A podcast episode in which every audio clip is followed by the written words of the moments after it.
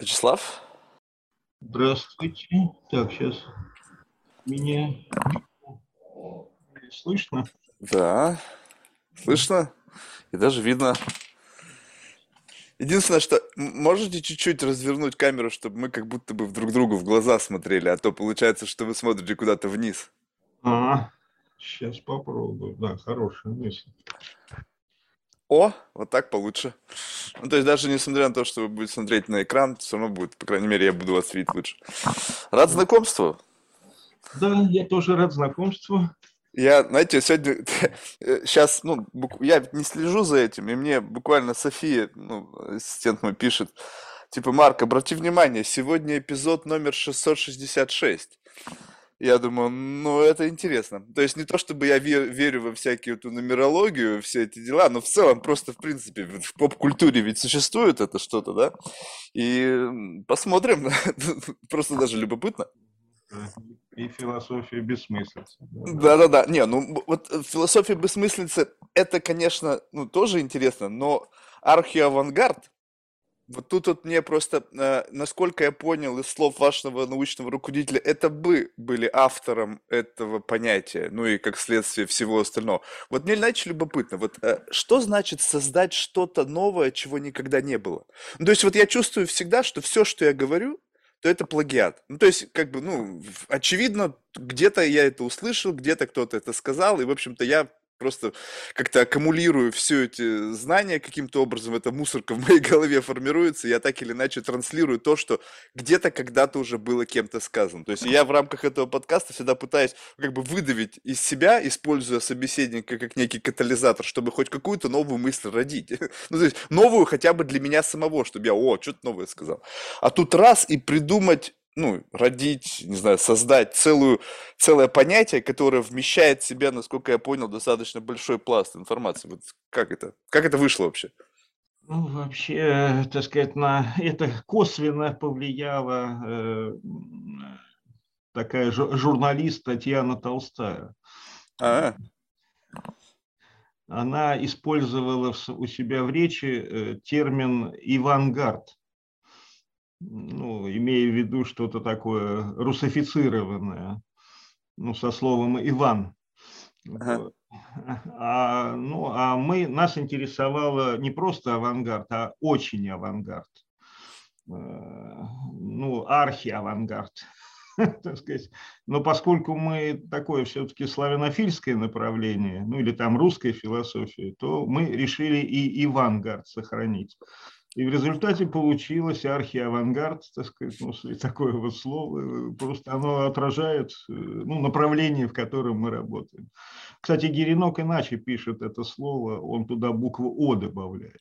А вот я и не понял, как правильно писать-то. Тут я понял, что архио... Авангард. Там, там должно идти три гласных буквы вместе, так сказать, потому что прочтение там не только очень, но еще и слово древний ну, архия – это еще не только очень, но еще очень древний. Так сказать, mm. Древний авангард, так сказать, э, или единство древности и авангарда. Ну, вот такой вот палитр букет терминов. Ну, это так получилось. Что это такое? То есть, о чем идет вообще речь? Ну, то есть, я как бы послушал такой какой-то там восьмиминутный ролик, где как раз Горенко об этом рассказывает, но это так, э, как бы, весьма поверхностно. Вообще, э, в свое время, в 90-е годы, э, мы э, на факультете философском сильно попали под влияние постмодерна, ну или французского постмодерна. И нам надо было как-то, вот мы чувствовали, что мы не согласны ну, с постмодерном, так сказать, вот там, с Дрида, с Дриозом, и нам надо было как-то отличиться. И мы стали вырабатывать слово, которое было бы вот не постмодерным, а чем-то вот параллельным ему, так сказать. И, собственно, вот это слово архиавангард э, или направление архиавангарда, оно и обозначило отличие от постмодерна. А почему надо? То есть, что это как бы вообще как бы в рамках научного ну, какого-то процесса надо творить, да? И вот как бы вот это... Нет, нет, речь просто шла о том, что мы считали, что они слишком заворожены выражены смыслом, остатками смысла. То есть они в конечном итоге для нас представлялись философами ну, смысла и крутящимися вокруг смысла. А мы считали, что это ошибка, что философия, чем больше она работает, взаимодействует со смыслом, тем ей все хуже и хуже, потому что, так сказать, смысл, он уже давно, ну, как это говорят, регулируемый, так сказать, э, мы давно уже не производители смысла, и э, поддерживать эту иллюзию, ну, философия не нуждается в смысле, а они еще считали, что нуждаются. Мы разошлись, как говорят народе, теоретически, ну, в каком-то подходе, что ли, так сказать, к философии. Мы философию понимали уже, ну, как это говорят, за пределами смысла. Так, так, так, вот это интересно. Что значит философия за пределами смысла? То есть давайте вообще начнем с того, э, чтобы просто семантически определиться, что такое смысл.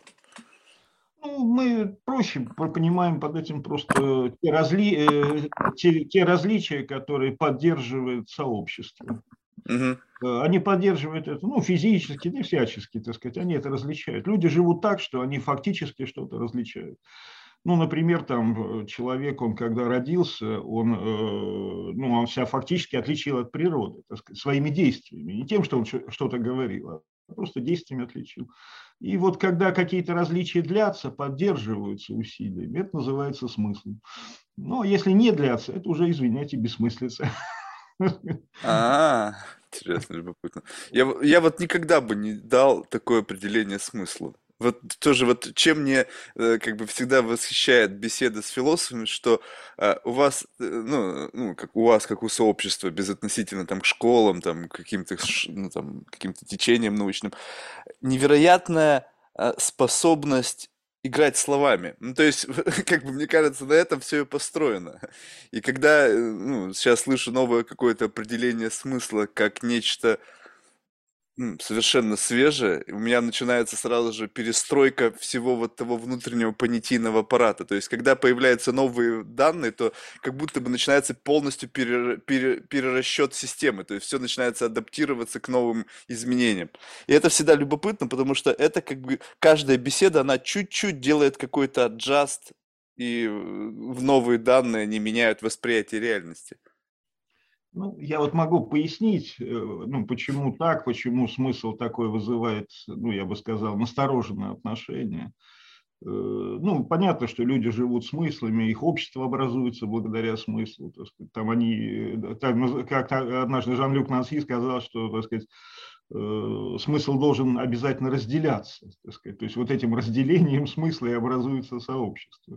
И тут мы тоже можем только кивнуть и согласиться. Кстати, все эти определения они кажутся, так сказать, вроде бы новыми. Вообще-то, ну, в общем, есть много традиций, в которых, так сказать, эти определения уже функционируют.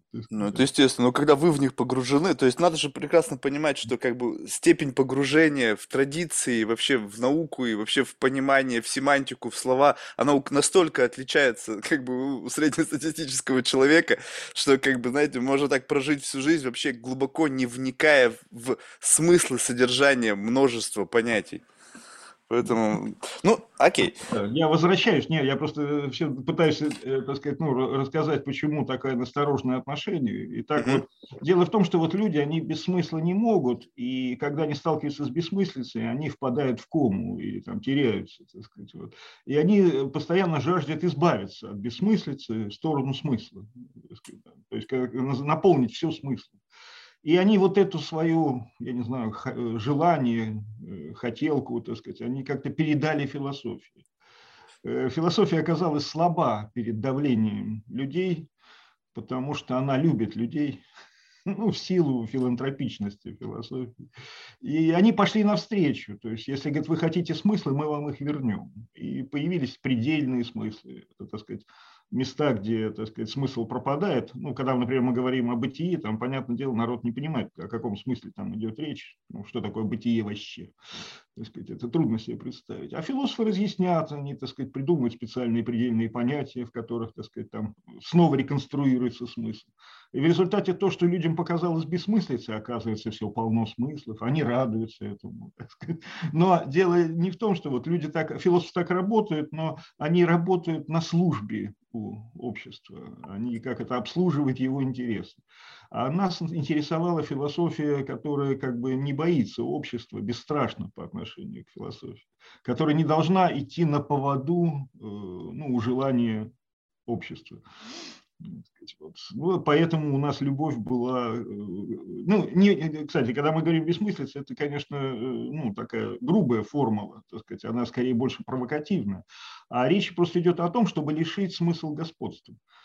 Mm. Философия бессмыслицы – это там, где смысл и бессмыслица, они как бы равны в своем статусе, в своей значимости. И, короче, преимуществу смысла не будет.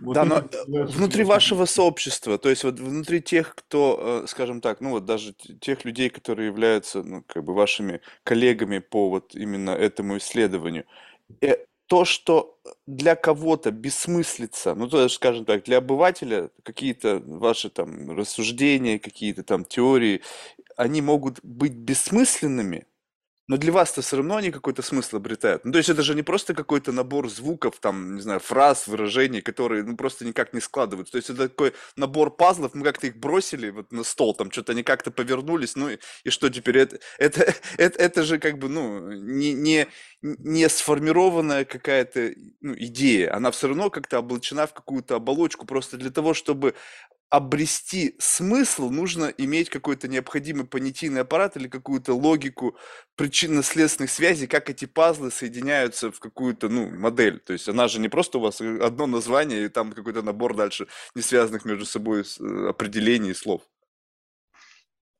Ну, нам пришлось, так сказать, точнее мы, когда э, э, понимали, так сказать, смысл работы, так сказать, значит, сейчас я попробую пояснить, что философы тоже устремлены к смыслу, они следуют за обществом в этом, но они, э, вот, э, чтобы вернуть смысл там, где его нет, надо туда прийти, то есть с этим местом надо как-то столкнуться. Uh-huh. То есть надо идти в бессмыслицу. И, например, когда философы, в частности постмодернисты, говорят, что философия – это экспозиция в сторону смысла, направлена в сторону смысла, они не правы. Это экспозиция в сторону бессмыслицы, в сторону предела смысла. Но Абсурда. Люди, да, ну нет, вот абсурд это другое. Не, ну просто я иногда люблю доводить ситуацию до абсурда, чтобы проверить жизнеспособность того, что как бы, ну, является для кого-то неким смыслом. То есть это как такой инструмент разрушения, такая какая-то булава, ты ее используешь, и бренкс, и все, что осталось, вот какое-то ядро такое смысловое, оно жизнеспособно, а все, что отшелушилось под воздействием доведения до абсурда, это как бы мишура, которая не имеет никакого смысла. Вот у меня как-то так вот. Ну нет, здесь просто такой, здесь работает вот такой схематизм, что философы устремлены к пределу смысла, но пределы не достигают, потому что смысл надо возвращать. Mm. Ну, обществу. И в этом смысле они всегда пасуют, они, ну, как это, не доходят до этого самого предела и отшатываются обратно. И этим они как бы, ну, придают дело философии. И мы были обеспокоены тем, так сказать, что философия начинает изменять сама себе вместе со смыслом. Поэтому мы говорим, что чем меньше смысла в философии, тем лучше тем она ближе к самой себе. То есть ближе для сам, самой философии, а не к людям, да. которые как бы как некий груз отягощают ее развитие, поскольку нужно постоянно калибровать э, ну, какое-то научное знание да, в соответствии с пониманием широких слоев людей, которые отказываются понимать и, и как бы нужно и не хотят себя насиловать.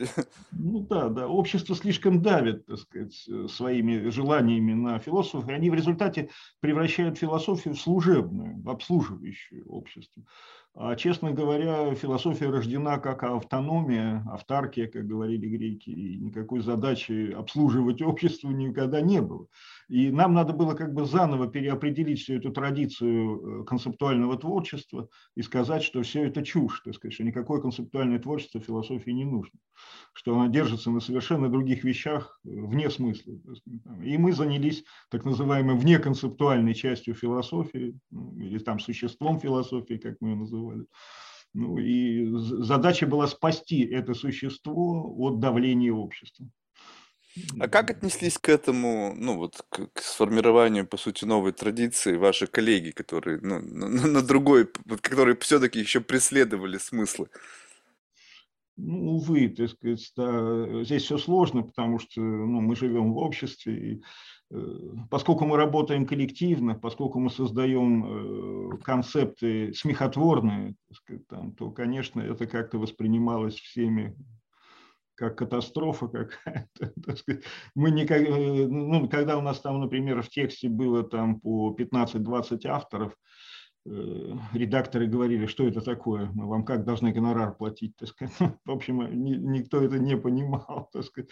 Э, к тому же мы часто даже писали анонимно и писали там, что этот текст написал доброжелатель, анонсенс, там, ну, неважно, так сказать, там, в общем, у нас, у нас был не очень важный автор, так сказать, ну, и, конечно, это всегда входило в, ну, в диссонанс э, с какой-то там политикой редакционной. Да, честно говоря, мы почти ничего не публиковали. Так, изредка всплывали, так сказать, как подводная лодка. Э, пугали всех э, какими-то большим телескопом, который мы высовывали из воды, так сказать, вот, и потом ныряли опять, так сказать, уходили в, безве, в пучину. Ну, в смысле, но нет, ну, телескоп был обычно очень большой, он производил впечатление, так сказать, но, но, в общем, пока у нас с обществом не, не контакт. А, а можете привести пример какой-нибудь такой вот бессмыслицы, который, от которой а, вот внутри вот вашего такого как бы вот, ну, научного бабла, который вы сами сформировали, вы получаете некий такой как бы катарсис. Вот как бы вы это озвучили, либо написали, и все таки вау, вот это именно то, к чему мы хотели как бы, в, в каком направлении мы хотим двигаться. То есть я просто хочу ощутить эту, эту эмоцию. Ну, то есть насколько мне это позволит мой, мой скромный интеллект. То есть просто хочу попытаться прочувствовать вот то, где вы, вам кажется, что вы движетесь как бы в нужном направлении, вот развивая вашу, э, вашу а, а, развивая этот архиавангард и вообще бессмыслицу и так далее. Э, ну, я приведу, так сказать, одну коротенькую мысль который принадлежит, так сказать, ну, одному из участников группы, там, Саше Алексееву, и звучит эта мысль так, что э, ну, а я, и я, и я, и, а, и, и а, и я. Все, так сказать, такая вот мысль была, так сказать. А можно Дело еще раз? То, что, а я, и я, и а ну, даже если я немножко переврал, так сказать, ну, я на память цитирую, поэтому, так сказать, ну, в общем смысл я, так сказать, передал. Дело не в том, что там, там типа конец и начало, так сказать, а и я, так сказать, вот, там еще много разных оттенков, так сказать, вот, э, но в результате там у него еще и фамилия была Алексеев, Ярцев, так сказать, поэтому двойную фамилию использовал. Вот, ну, в общем, э, вот, э, значит, зачем делалась эта штука, так сказать, это такая полемика с понятием дискурса, так сказать, в свое время структуралисты, они приписали ну, несколько там характеристик, законченность, еще что-то. А в этом, стихотвор... в этом, ну, мы его называем стихотворение, так сказать, в этом стихотворении, так сказать, нету ни знаков препинания, ни, ничего, так сказать, там вообще, собственно, наверное, кроме букв вообще ничего нету, так сказать. И в результате, то есть он не отвечает ни одному критерию дискурса, но это дискурс. И это мысль такая, вот, э, так сказать, вот, даже если она бессмысленная, но она возражение Сосюра. Не, ну она бессмысленна просто э, к, к, по отношению к людям за пределами вот этого дискурса. Ну, то есть, как бы, если люди не в контексте, они не знают вообще... То есть, если просто кто-то столкнется с этим набором букв, то, понятно, для него это будет бессмыслица.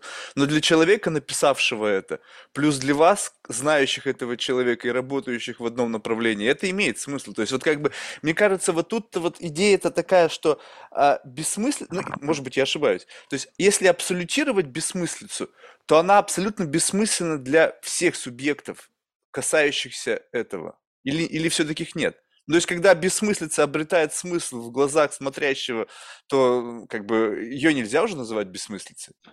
Ну да, ну я, так сказать, перед этим вот как раз так подчеркнул слегка, что задача-то в том, чтобы вот э, к этому стихотворению ну, бессмысленно говорить, например, оно смысленное, бессмысленное, там, там нет этого различия, так сказать, оно одновременно и то, и то. Так сказать. Но там смысл потерял свое господство. Mm. То есть вообще просто э, основная идея заключается в том, чтобы не привязываться к смыслу. Да, чтобы смысл э, ну, знал свое место более скромное, нежели, так сказать, он пытается заметить. Тогда, если смысл уходит на второй план, бессмысленница выходит на первый план, то как бы в чем... Э, я просто пытаюсь понять, ну окей, движение, оно куда должно привести? То есть, если как бы final destination не смысл, а бессмысленность, то в конечном итоге что должно произойти? То есть, в чем происходит развитие философии именно в рамках этого направления? Ну вот э, я сначала все-таки замечу, так сказать, некоторые различия, чтобы слово абсурд все-таки отсечь немножко, так сказать. Просто абсурд... есть такая абсурдистская философия, ну, там, не знаю, Камю, Шестов, так сказать, там это, есть такая традиция, она больше экзистенциальная традиция. Но у них э, там э, отрицание смысла, оно носит такой э, жесткий, трансцендентный характер. Это нечто противостоящее смыслу. Ну, абсолютно противостоит без смысла. Вот. А бессмыслица, она не противостоит. Они скорее играют как бы на одном поле, э, потому что так называемая бессмыслица – это часть языка, так сказать, она принадлежит языку.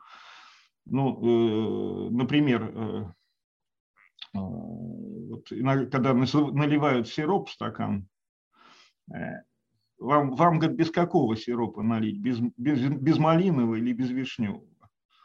Ну, это большая разница но она бессмысленна. Так, так, так, вот так вот мне, по-моему, никогда еще никто не говорил. Я просто пытаюсь сказать, что это все различия, и бессмысленные различия, и осмысленные различия, это как бы одно, одно поле. А вот абсурд, он пытается стать в какую-то внешнюю позицию по отношению к смыслу. И поэтому философия абсурда и философия бессмыслицы, ну, не совсем одно и то же, я бы сказал, так сказать, вообще они говорят совершенно разным. Хотя, может быть, этимологически слова-то сближены. Ну, это ну, просто любопытно, что сам факт того, что как бы тем, чем... Ну, то есть вот мне всегда любопытно, как бы, как ставится задача. Ну, то есть вот э, когда речь идет о каком-то научном исследовании, в данном случае вот то, чем вы занимаетесь, вот я понял, что э, как бы смысл нагружал существенно, и вы не хотели как бы служить, э, ну, как бы народу, а хотели служить науке, и таким образом нашли как бы способ, каким, каким образом вы можете преследовать свою цель. Но вот именно само формирование мысли, то есть я просто пытаюсь вот э, представить себя вот в каком-то, ну, не знаю, в каком-то состоянии, что я каким-то образом выхожу на эту Э, дорогу, ну, вот на эту как бы мысль, на эту как бы вот развитие этой мысли. То есть как что приводит к этому? То есть понятно, что там были какие-то триггеры, там слова какого-то журналиста, там какое-то желание как бы отсечь, отягощение всего этого. Но, но в целом вот, вот это вот э, ощущение, когда вы вышли на эту, э, вот на эту линию мысли, оно как бы что вам дает? Ну, то есть просто вот, вот в этот момент, когда вы творите, когда вы мыслите, когда вы пишете какие-то статьи, это, это что происходит? То есть это момент создания какой-то научной мысли, создания, ну, то есть как, как в этот момент, что, что происходит с вами, что происходит в вашей голове? Ну, ну, вообще мы просто, честно говоря, решали какие-то свои задачи, задачи, так сказать, русской философии. Э, дело в том, что традиция русской философии была ну, исторически прервана, и э, шел, э, шел спор, как реактивировать русскую философию. Надо ли, например, обращаться к вершинам русской мысли, и, так сказать, так большей частью все и делают. А мы пошли по другому пути, мы стали обращаться к концам русской мысли. Дело в том, что в 20-е годы русская философия закончилась как раз на философии бессмыслицы. Mm. И мы считали, что как реактивация должна проходить в том месте, где все закончилось. Mm. Поэтому мы взяли, так сказать, ну как бы за основу философии бессмыслицы группы чинарей 20-х годов 20-го столетия. Ну, так сказать, и вот отсюда мы стали двигаться. Так сказать, там вот. То есть вот так, я не знаю, как это происходит, ну, просто такая традиция здесь у нас. Ну, То есть традиция продолжения пути. Да, так сказать, и там весь вопрос, что мы считали, что ориентация на так называемые вершины русской философии, она нам ни к чем не поможет потому что это было уже прожито тогда, ну, как бы пережито, и повторять здесь, э, ну, это бессмысленный будет повтор, так сказать. То есть нам только там, где традиция прервалась, где она практически уже перешла, так сказать, в советскую жизнь, а философия 20-х годов – это уже советская жизнь, так сказать, только там можно, так сказать, ну, восстановить какую-то связь. А это... А вот ну, Нет. Находка такая, да. Да-да-да. А, а вот смотрите, ну просто если сравнивать, ну, какие-то разные философские традиции, ну, может быть, даже западные, да, ну, просто, опять же, я говорю с позиции супердилетанта, да, просто то, чего долетает ко мне в голову. Некоторые вот философские традиции, которые сейчас развиваются, они наоборот очень привлекательны для обывателей. И мне кажется, таким образом они как бы, э, ну, делают, как это сказать, то есть она будет жить даже в головах обывателей. То есть для того, чтобы вот эта традиция, она существовала, она как бы, ну, должна быть в какой-то мере привлекательна и excited, ну, как бы вот возбуждать нейроны у обывателя, чтобы они как бы, вау, восхищались этим, там, всякие там эти э, отсутствие там свободы воли, вот это все вещи, которые сейчас, ну, так достаточно популярны в этой в поп-культуре там. Вот, и когда речь идет о вашем направлении, вы как бы не заигрываете с обывателем, то есть бог с ними, там, мы вам не служим, ребята, в общем-то, читайте тех, кого вам нравится, у нас вот есть какой-то небольшой там Boys Girls Club, мы там понимаем, что мы делаем, используем псевдонимы, в общем, делаем это исключительно для души, и получается так, что в конечном итоге это будет жить только пока живы вы и те люди, которые хоть сколько-то понимают вообще, о чем идет речь. Ну, то есть это у меня бывает иногда люди, которые, знаете, вот они общение, которые общаются очень специфически. Я говорю, слушай, сколько у тебя человек в мире или в твоем окружении, либо вообще существует, которые могут тебя понять без компрессии? Вот без того момента, пока ты, вот как вот для меня сейчас вам приходится, как до примата, как бы несколько сжимать месседж, чтобы я хоть что-то понимал. Вот без компрессии. Он говорит, ну, человека 3-4 в мире. Я говорю, слушай, ну 3-4 человека вместе с тобой уйдут, и вместе с тобой, и вместе с вами уйдет и идея, и все остальное. Но останутся какие-то тексты, но эти тексты просто никто не в состоянии будет прочесть, потому что ну, ты читаешь и не понимаешь, что происходит. Вот это вот как бы, как э, будет жить традиция, если в этой традиции нету большого числа последователей?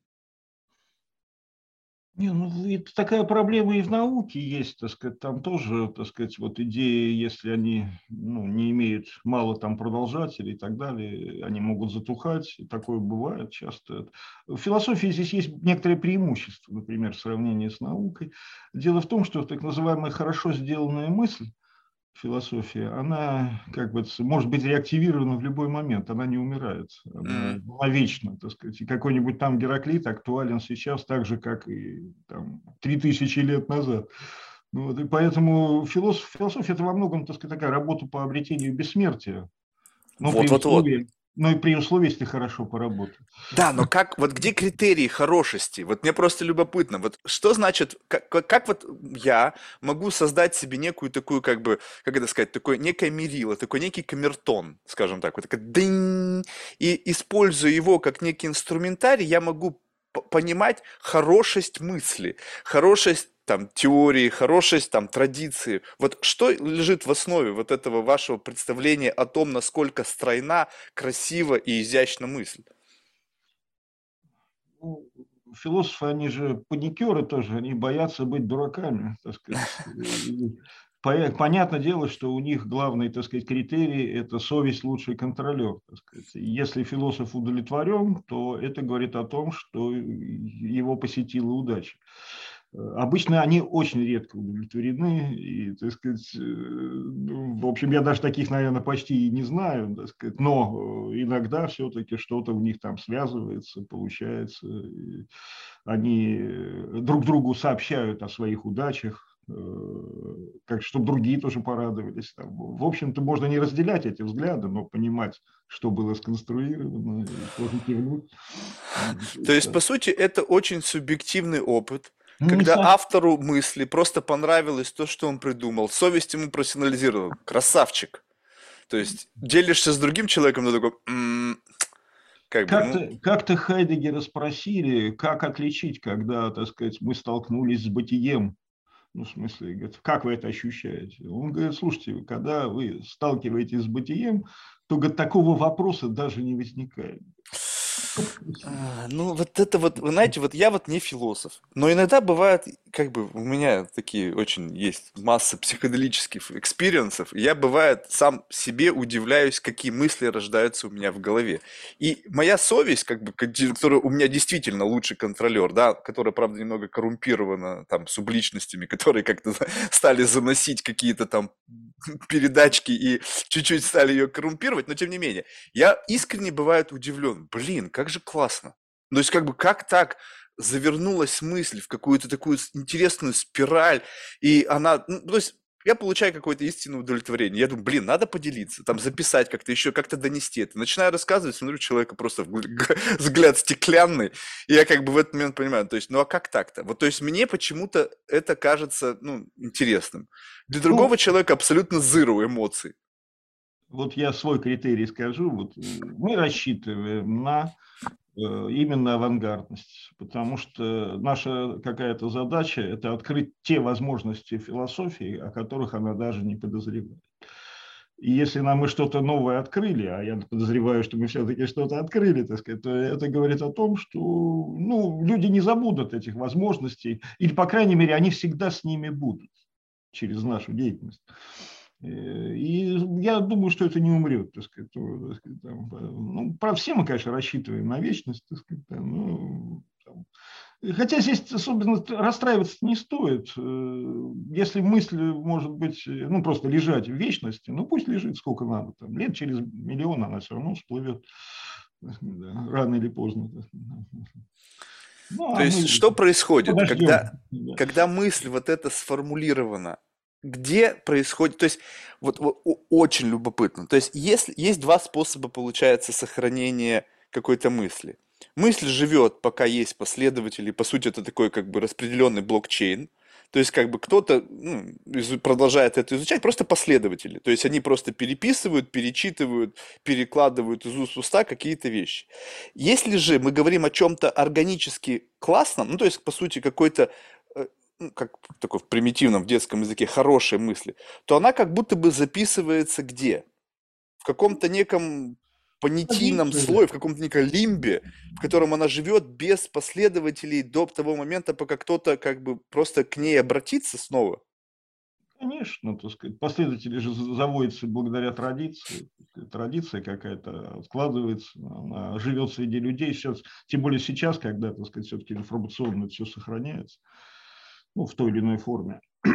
так что ничто не пропадет, а рукописи не, не горят, так сказать, в общем, по сути. Так сказать. А, ну то есть все равно, это получается носителю это есть, то есть э, какой-то какой должен быть медиум. Да. Кстати, вот как раз носитель – это тоже одна из наших, так сказать, тем. Это, э, раньше думали, что носитель отношения к философии не имеет, она как бы выполняется э, как программа на любом железе, на любом материале. Нет, сказали мы, это тоже очень существенно и очень важно, так сказать, мысль, она, например, так сказать, письменно оформлена или произносится речью, или при, себя, так сказать, выдает в виде жеста, действия, так сказать, это большая разница.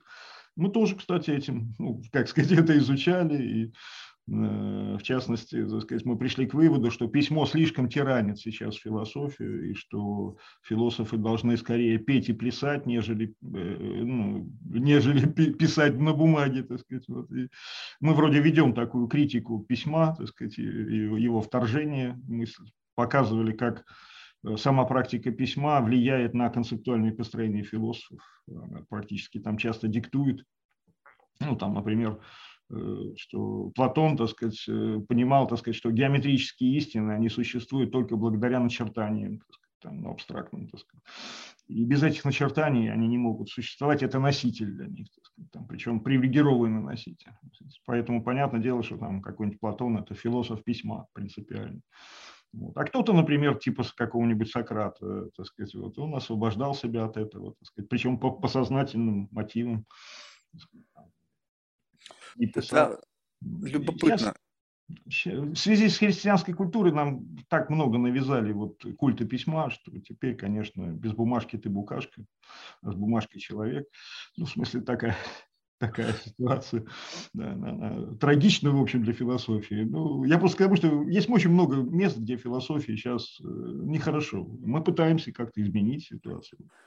Там тогда какой вы носитель? Вы сказали песнь и танец. Ну, то есть вот э, в чем отличие, допустим, какой-то письменности, да, и как бы как медиума для передачи mm-hmm. этой информации, что как бы оно легко копируемо. Ну, то есть написано А, копируешь А, и как бы, ну, тут никакого, раз... ну, понятно, что если глубоко там какие-то в смыслы копаться, меж строк там пытаться что-то увидеть, ну, по крайней мере, строки передаются без изменений. А когда медиум, он абстрактный, ну, то есть письмо, э, танец, э, песня, она может быть достаточно абстрактная, ну, то есть, как бы, если вы передаете свои знания через, через что? То есть, какой основной способ передачи вашей традиции вы избрали как вот самый классный носитель? И как сделать так, чтобы при передаче не терялся смысл? Вернее, как бы, если нет смысла задачи передавать смысл, то тогда нечего терять, да? Ну, то есть, как, как сделать так, что... Просто тогда сделай так. Как сделать так, чтобы кто-то через сто лет мог повторить то, что вы когда-то сказали? Ой, я пропал у вас. Да? Нет, все, все, я восстановился. Вы слышали, да, что я сказал? Э, ну да, сейчас, сейчас, ага, тут я тут что-то запутался я в своих этих бумагах. Э, я небольшой орел в этих электронных вещах, так сказать, поэтому я все утро включал этот Zoom еле включил его. Э, вот сейчас мы, значит, мы возвращаемся к, к теме вот, к, с носителем, как да, да, да. В свое время нас этому научили киники. Мы, так сказать, на них как-то ориентировались. Вот. Они говорили о том, что важно не писать там, или говорить, или там действовать. Они, кстати, использовали язык жестов так сказать, ну, так сказать, там, для своей работы главное не это, главное говорит, быть свободным по отношению к носителю, чтобы его можно было менять свободно. И эта позиция нам нравится. То есть надо быть не только свободным от господства смысла, но и свободным от господства того или иного носителя. Сейчас мы не свободны, потому что докторскую приходится писать, ну, докторскую диссертацию. А вот если бы ее еще можно было и сплясать параллельно, так сказать, это было бы свободой. Да, но передать-то ее потом как? То есть вы передали свою докторскую в виде танца, ну окей, а повторить ее кто сможет? Ведь ну, повторить ее точно так же уже точно никто не сможет. Ну зачем ее повторять? Ну а тогда как будет передаваться эта традиция? Смысл передачи традиции, что есть какой-то некий медиум, или какой-то носитель, который хранится, который переписывается, копируется, и таким образом информация об этой традиции перед, храня, сохраняется века. Если же это каждый раз, это как в анекдоте, да, там, не знаю, там, стоит Лермонтов в поле дрочит, ну, то есть, как бы, там, начали с одного, а закончили совершенно другим. И получается так, что вот ваши стройные мысли, которые вы вот, прямо создали, они восхищают вас, ваших коллег, и они каким-то образом как-то не связаны с носителем. То есть вы сказали, мы хотим быть свободным от смыслов, хотим быть свободным от носителей. И вот они существуют в каком-то информационном пространстве, которое, как бы, в которое образовалось благодаря тому, что ваши вот нейронки объединились в какой-то нетворк. И вот вы работаете, у вас там все эффективно работает, все понятно, языки понятны. Бам! Прошло там сто лет людей, которые по какой-то причине были последователями, не осталось. Но должно же что-то после вас остаться. То есть какой-то какой медиум, то есть как бы видео на YouTube, где вы пляшете и пытаетесь передать это как бы в виде танца, и его нужно будет потом повторить, как это как бы Шакира там станцевала, и потом весь, весь интернет плясал точно так же в красных купальниках мы все-таки не так сильно вот э, озабочены, так сказать, темой сохранения, скорее наоборот, в общем-то, здесь философия скорее как протест против любых экономий, э, так сказать, в том числе и не только экономии смысла, так сказать, вот, э, ну, как-нибудь оно, так сказать, там сохранится, и, в общем, неважно как, так сказать, это не является какой-то проблемой это не наша проблема вообще. Так сказать. Наша а. проблема совершать так называемые новые шаги, а вот чтобы другие, но другие люди будут совершать тоже новые шаги. Ну, так сказать, и в этом смысле традиция это будет, только это будет та традиция, ну, например, там трансформация философии. И чтобы философия двигалась вперед, ее надо трансформировать, ну, как говорят, развивать. И вот эти шаги по развитию, это тоже традиция, так сказать, вот, но они не связаны с друг другом, так сказать, это просто традиция, как это, прорыва какого-то, так сказать, вот мы говорим авангардного прорыва. Потому что, например, когда я сейчас рассказываю о том, что есть, например, какие-то возможности, э, там, не знаю, танцевать плясать и прочее, так сказать, это то, что еще пока не реализовано. Возможно, это будет реализовано там лет через 500. Ну, но мы как бы эту возможность уже обозначаем, наметили, так сказать, там как даже как-то обсудили и сами что-то делали. Ну, например, там, не знаю, мы иногда, э, так сказать, свои соображения э, выдаем в виде рисунков. Сказать, вот. Ну, рис... ну, вот это носитель. То есть вы, как Платон, да, там использовал да, геометрию, да? Да, но мы свободны от носителей. То есть, иначе говоря, мы их можем менять как перчатки. У нас нет привилегированного носителя. А, ну окей, тогда все-таки носитель есть, но вы не, а, не ставите на какой-то один. Да, да. И более того, мы любое господство носителя ну, не спровергаем. Так сказать. Вот. Нужна демократия носителей. Сейчас демократии носителей нет. Сейчас приоритет письма. То есть получается, что идея заключается в том, что это настолько универсальная концепция, что для ее передачи может быть использован любой носитель. Ну, даже если не так, э, если будет использован даже какой-то там один носитель, неважно. Главное, так сказать, чтобы не было приоритетного носителя. То есть дело в том, что использован один, но он не приоритетный, это тоже годится.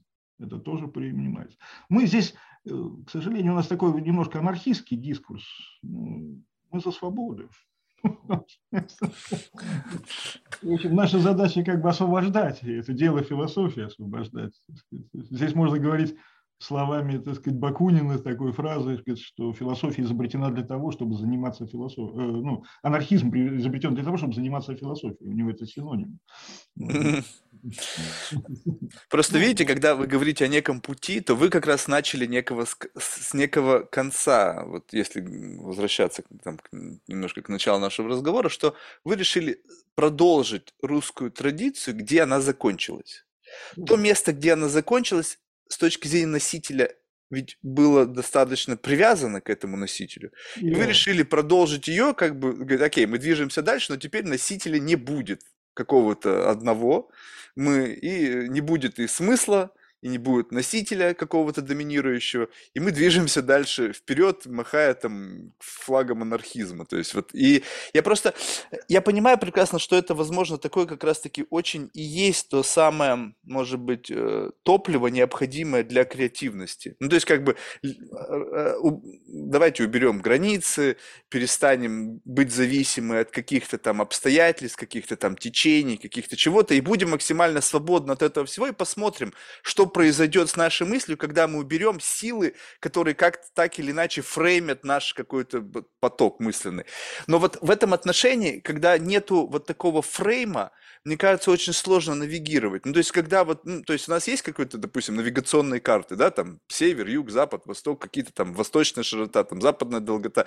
В общем, как-то есть какие-то элементы ну, как бы понятного, где мы находимся. Вот, допустим, как вы понимаете с точки зрения развития вашей традиции, где вы находитесь? Где точка входа, где два шага вперед, либо где шаг там вправо, влево, то есть для того, чтобы понимать, что вы движетесь, а не стоите на месте. Если нету внешних ориентиров, то ведь вы должны как-то чувствовать, что происходит ее развитие, что вы сделали один шаг, вы сделали второй шаг, а не все это происходит просто исключительно на каком-то одном месте, вы просто бултыхаетесь, не имея точек опоры. Не, ну мы, естественно, традиционно довольно движемся, так сказать, это работая с предельностью, ну, философская э, игра там, или знание, оно связано с предельностью, и мы развиваем как бы саму эту предельность. Так сказать. Мы меняем, например, раньше это работали только в основном, например, с пределом э, смысла, uh-huh. как некой гранью, на которую устремлена философия мы э, выдвигаем другие пределы, так сказать, там, пределы человечности, так сказать, пределы социальности, так сказать, там, концы и начала самой философии как пределы. Так сказать, и так. То есть мы размножаем эти пределы. И вроде как какое-то развитие. Мы, в нашей терминологии звучит так, мы движемся вместе с пределом и в толще предела сейчас шутят обычно, так сказать, красные линии оказались очень толстые, и в них все движутся. Так сказать. Вот примерно так мы движемся в философии. И, кстати, развитие все нормально у нас развитие. То есть оно, там есть развитие и есть возможности. Авангардное движение, оно, кстати, постоянно требует брать какие-то новые рубежи, так сказать, вот, новые повороты. И мы так и делаем, так сказать. Вот. Мы можем даже ставить вопрос вообще, так сказать, о пределах самой предельности. Мы так и ставим эти вопросы. Вот, Уже как бы, вот эти вот мысли. Рано или поздно мы упремся в какой-то исторический горизонт, ну, того максимума, что мы можем. Но что, любой горизонт можно подвинуть со временем. Ну, не мы, так другие подвинут. Обычная работа. Вот если говорить э, просто хотя бы ну, за что-то, что можно было бы зацепиться, в пределах человечности, вот над, ну, то есть, если вы пытаетесь подвинуть этот предел, да, либо, по крайней мере, двинуть, двигаться внутри этого предела, то вообще где точка входа? Ну, то есть, скажем, где, на ваш взгляд, сейчас проведена эта красная линия? Где происходит, то есть как можно определить этот предел вот с позиции традиционной, э, традиционной традиции, ну, вот классической традиции? То, то, где вы зашли, ну, скажем, вы, вы решили двигать, окей, мы будем двигать, и вот с этого момента мы начинаем пушить эти границы, либо входим внутрь границы. Где они сейчас проходят? Ну, вот я сейчас вернусь к архиавангарду, так сказать. В общем, по сути, когда говорят об архиавангарде, это смыкание концов и начал каких-то. Угу. У нас был такой образ, ну, выдуманный когда-то, что вот армия, э, точнее, авангард Мюрата преследовал Кутузова, но Кутузов, говорит, куда-то исчез, и в результате э, пришлось обогнуть весь мир и э, выехать в тыл своей собственной армии и слиться с арьергардом. Вот этот момент слияния арьергарда и авангарда мы, собственно, и называли архиавангардом.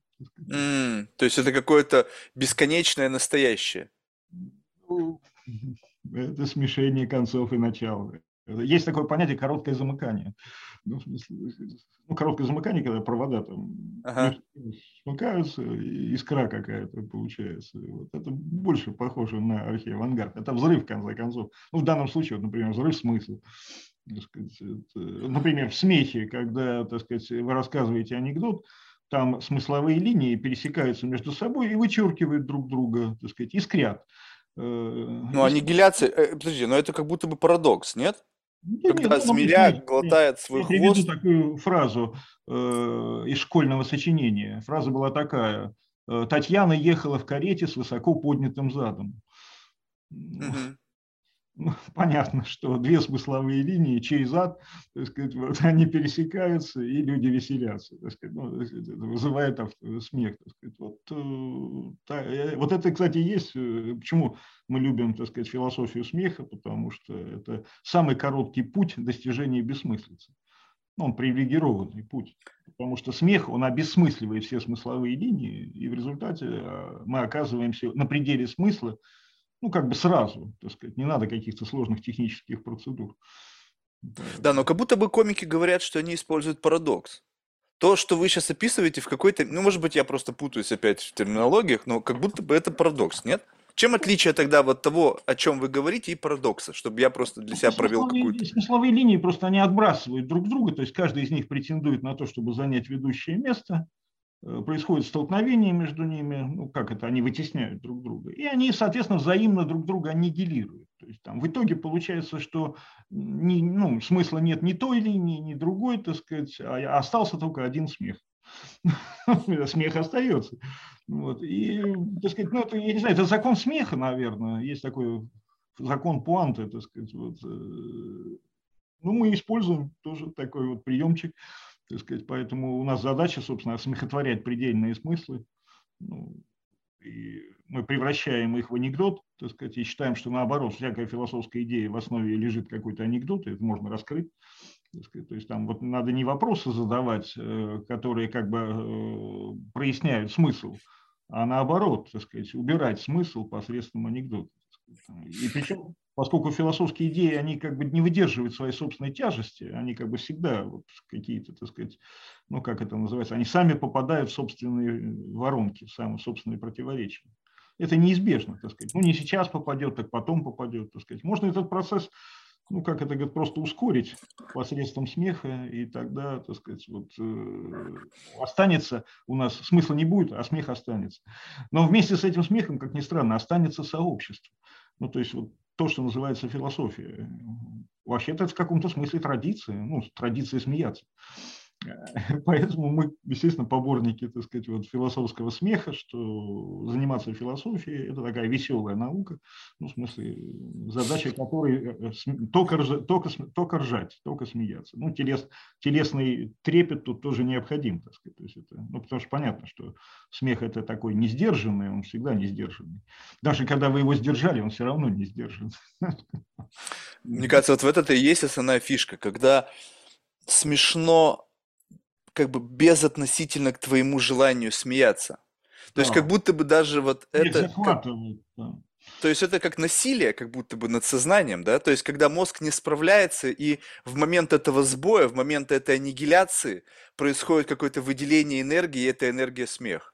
Да, я даже вот еще добавил бы, что вот эта энергия, она еще захватывает тела, она не, ну, не, это не проблема одиночки, потому что смех в одиночку это как-то уже скорее болезнь какая-то. А не, ну иногда бывает, сейчас подкасты всякие слушаешь, книги, и бывает пробивается, прям вот абсолютно, я чувствую даже, как это происходит. Ты сидишь и вообще абсолютно занят другим делом. То есть у тебя какой-то рабочий процесс, ну пусть будет это рутинное дело, и на заднем фоне что-то идет, и это через все вот эти слои, наложенные, ну, как бы операционки какое-то мышление, пробивается и выдергивает тебя наружу, и ты, ты тут один, и неважно, нет, безотносительно того, насколько это выглядит глупо со стороны, это есть, эта энергия, она пробивает. Да, когда она в зале, то она заражает, и именно так работают все эти стендап-клубы.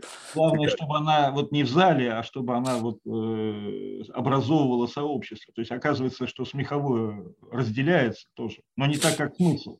Дело в том, что смыслы, которые как бы считают, что они объединяют, они на самом деле не объединяют, потому что э, смыслы, они вот именно разделяют. У них такая функция, так сказать. Ну, вы знаете, если вы будете что-то уточнять, то смыслы всегда у людей разойдутся. Они Но оставляют... вот, а как сделать так, чтобы смех был универсальным? То есть можно ли тогда в таком случае сказать, что есть универсальная модель смеха? Нет, он будет не универсальным, он будет для там, конкретной там, группы, для языковой группы. Так это то же самое будет, что и со смыслами. То есть есть группы, которые объединены какими-то смыслами. Да. Для них это будет смысл, будет для другой группы самое, не будет. Но только смысла не будет. А, ну, в принципе, по сути, ничего не изменилось. То есть ничего все равно будет групповая какая-то бабловость, да? То есть в, а в этом бабле убрать господство смысла. А если повесь, взвесить, вот давайте возьмем вот как бы два способа. Есть смех, да, как некая энергия, когда произошла какая-то аннигиляция, да, там, и, в общем, выделилась энергия в виде смеха. Но иногда бывает и абсолютно тоже энергия в виде обретения смысла. Ну, то есть, как бы, э, давайте скажем так, что, допустим, это несколько, некоторые блюда, да, то есть, допустим, смех это, не знаю, там, ну, я сейчас не хочу, чтобы у этого была какая-то оценочность. Ну, просто так приведу какие-то блюда, да, ну, какие-то, допустим. Допустим, смех – это, не знаю, какой-нибудь вкусный стейк. А обретение смысла – это какой-нибудь тоже вкусный, ну, не знаю, салат. Так? То есть, по сути, и то, и другое может быть вкусно. Ну, то есть, с точки зрения вот той самой энергии, которая как-то на меня влияет, я испытываю от этого какое-то удовлетворение. Но э, э у этой энергии ее можно повесить, взвесить? Ну, то есть вот как бы обретение смысла и отсутствие смысла. Вот если просто и как бы взять вот это энергетическое воздействие, магнитуду этого воздействия на э, сознание человека, что, на ваш взгляд, больше весит? Нет, ну, конечно, сейчас мы же живем в каких-то условиях. Акценты обществом уже расставлены. Ну, давайте не будем общество брать в расчет, потому что бог с ним, с обществом, они сами что-то придумали Нет, и ну, живут по тем смысле, самым придуманным законам. не платят, так сказать, да, так сказать, там, за работу со смыслами, потому что вы помните, что задача возвращения смысла – это общественная проблема. А вот как раз э, то, что мы называем внеконцептуальным, то есть там, там работаешь внеконцептуальным, Э, это внешне кажется даже, что это какая-то вроде маргиналия, э, то есть вторичное что-то. На самом деле мы думаем, так сказать, что это не так. Вот так например, я, например, сказал, что вот, например, там для Платона э, носитель письма, так сказать, он играет существенную роль в поддержании идеальных содержаний. Вот. И обычно это не замечают, так сказать, ну, как бы, что там такой механизм работает, что есть какая-то совершенно внешняя, например, там письменная практика, по отношению к Платону. Она относится к культуре, но не относится к его мысли. А это не так. И э, тогда мы взвешиваем на чашу весов, так сказать, что же важнее, так сказать, вот, его там учение об идеальном или то, что он опирался на практику письма для того, чтобы идеальное могло завершить себя. Не знаю, мне кажется, они как-то вполне равноценны, нет? То есть, то есть я имею в виду, что одно без другого не будет. Так сказать. И мы в этом смысле, конечно, восполняем философию, вот, ее внеконцептуальной частью. То есть раньше все, вот, например, какой-нибудь Жиль Делес, он будет говорить о том, что э, философия – это личностное концептуальное творчество. Ну да, есть такой момент, но там есть еще что-то, так сказать, там есть еще дополнительное это творчество. Так сказать. То есть, короче, они взяли усеченно, одностороннюю философию, а мы хотим как-то поширше, с новыми. А, тогда получается, можно ли сказать, что та традиция, которую вы развиваете, в какой-то мере невозможно без существующей традиции. Ну, то есть, если я не буду чувствовать границ, то есть, если я не буду вообще понимать, что есть некое понятие смысла, и не буду знать о неком моменте, ну, как бы акте обретения смысла и его как бы отсутствии, именно вот это, мне кажется, знание дает право на существование тому, чем вы занимаетесь. Ну, то есть, если бы у нас не существовал смысл, да, и мы бы все жили бы вот как бы, как-то так сложилось, да, какая-то там метаверс, в которой мы вообще, у нас понятие смысла не сформулировалось. Ну, то есть, вот как бы живем, у нас все бессмыслица. То, соответственно, как мы можем тогда понять, что, что произошло? Как мы можем увидеть этот момент аннигиляции каких-то смыслов, да, то есть когда одно аннигилирует с другим, и, и что-то все равно осталось, то есть как бы вот это вот, это, это же получается как бы единый организм в таком случае. Да, конечно. Это так мы и пытаемся сказать, что смысл и бессмыслица – это одна и та же машина, так сказать. Это две стороны одного и того же языка, так сказать, и они друг друга неотделимы. Так же, как и внеконцептуальная часть философии от концептуальной неотделимы. Просто почему-то это забыли, этого как-то нет нигде. Ну, что, это только мы говорим, так сказать, а, нас всего кучка, как, как несколько человек. Конечно, хотелось бы как-то об этом сообщить людям. Мне кажется, это дело просто высоколобости научного комьюнити. Никто не хочет говорить бессмыслицу. Ну, то есть, как бы, потому что, как бы, ну, вроде бы все же хотят казаться умными, э, говорящими какую-то понятным, понятным для широкого общества языке, который чувствует excitement. То есть, мне кажется, вообще, вот, э, вот не кажется ли вам, и вы в какой-то мере, э, может быть, как-то, может быть, я это так услышал, может быть, действительно вы так сказали, что смех это немножечко вульгарно. Ну, то есть, как бы, что, как бы, смех, вызывающий что-то, несмотря на то, что очень часто и профессора, и политики, и, не знаю, там, бизнесмены используют какой-то юмор в своих спичах, каких-то своих работах для того, чтобы, ну, как бы, заигрывать с аудиторией. Но в целом, если говорить о каком-то таком классическом а, подходе к науке, то, в общем-то, смех это как будто бы, ну, как бы не совсем научный подход. И когда все как бы крутится вокруг вот именно энергии, которая выражается в виде смеха, то как бы это несколько снижает вот эту вот мускулинность, да, вот эту вот академическую, или нет? Ну, надо, у нас, мы, конечно, говорим не просто о смехе, а о смехе таком самовитом, самостоятельном, так сказать. Это как раз вот он не, ну, мало похож на юмор, на сатиру, так сказать. Ну, на что он тогда похож? Э, вот он смех одного смеха ради, так сказать. Вот, э, э, я, давай, я сейчас расскажу такую ну, байку историческую, так сказать, но она хорошо передает вот этот смысл смеха. Когда египтяне объясняли, как возник мир, они говорили, все очень просто. Говорят, ничего не было. Говорят, прилетела птица Гагатун, рассмеялся и появился мир. Мы имеем в виду смех, вот э, тот, который, творящий смех, который произвела птица Гагатун, так сказать. Понятное дело, что у нас символ, конечно, птица Гагатун, так сказать, автоматически оказалось, так сказать. То есть это, э, это не реактивный смех. Ну, реактивный смех, он реагирует на смешно сказать, смысле, а это смех э, не реактив, ну, он ни на что не реагирует, он, сам, он ценен сам по себе, так сказать, он в себе, так сказать, и поэтому э, мы не просто смех используем, а смех, э, я не знаю, вот не, как говорят, не вульгарный, а такой субстанциональный, я не знаю, у нас это субстанция. Ну, ну, окей, тогда вот если, можно ли использовать ваш, вот скажем так, вот, господа стендап-комики, Типа, могут ли они использовать этот подход для выступлений вот, в, вот ну таком вот как бы вот в рамках стендапа, либо это не будет работать. И только там три человека, которые занимаются изучением философии, поймут этот юмор. То есть, насколько, то есть если мы говорим о неком абсолютном эффекте, когда э, что-то складывается и как бы безотносительно к смыслу и, соответственно, к контексту, оно как будто бы, ну, в рамках, опять же, мы говорим о бабле, да, каком-то. Тогда каковы критерии этого бабла, чтобы это работало? То есть, если это работает только в рамках какого-то ограниченного чем, вообще непонятно. То есть, если не ограниченного понятийным аппаратом, то чем? Какими-то знаниями, получается, то есть как, как это работает? Я вообще не понимаю. То есть если э, это то, что вы мне сказали про эту птицу, она наверняка внутри вашего комьюнити, наверное, это вызывает какой-то там какой-то дикий смех, да? Я вот сейчас послушал, я понял как бы идею, но у меня энергия это не возникла. То есть, либо я что-то не догоняю до конца, то есть, мне не хватает глубины знания, глубины понимания того, над чем надо смеяться, и либо э, эффект вот этого как бы аннигиляции не происходит, именно как бы этот фьюжн, да, ядерный там, он не запускается. То есть, получается, что, чего я лишен, что меня это не, вот как бы вот, ну, не, вот, не заражает вот этой вот энергией.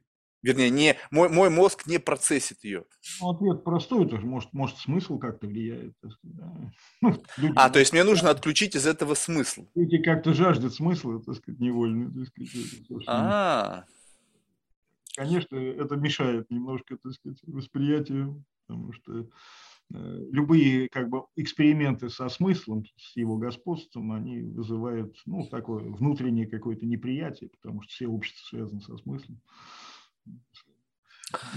Но это не наша задача, это типа философия как раз и призвана к тому, чтобы встать как бы вне общества, порвать все связи с обществом. То есть это такое. Я однажды видел такую смешную книжку о какого-то мыслителя из Вологды. Она называлась очень смешно, книжка. Называлась она так «Философы и люди». Ну, несмотря на вот абсурд этого названия, в этом что-то есть. Ну, ну вот это да. Но видите, здесь как бы вопрос в том, что вот я еще раз говорю, что для большинства людей это даже улыбки не вызовет. Ну то есть вот именно вот то, что вы сейчас сделали, вы сделали некий очень специфический фокус. То есть вы меня как будто бы подвели за руку. Вот у меня это напоминает мой experience э, с арт, там, не знаю, арт-дилерами, не знаю, там, арт-критиками, которые тебя подводят к картине, и не просто как бы, ну, ты на нее смотришь, они говорят, посмотри сюда, посмотри сюда. И ты как будто бы вот происходит некая, некая распаковка того, на что ты смотришь. И, ну, вот в данном случае, вот смотрите, что произошло. То есть сказала как бы смешно, но не то, чтобы я а, как бы отключил смысл, я наоборот его обрел. Мне стало смешно как раз-таки из-за того, что были некоторые, как бы некое обретение смысла в том, что вы сказали. А для вас как будто бы смысла в этом не было, но именно поэтому это было смешно. То есть вот как так мы, получается, под, посмотрели на одно и то же, но через разное вышли к, к смеху.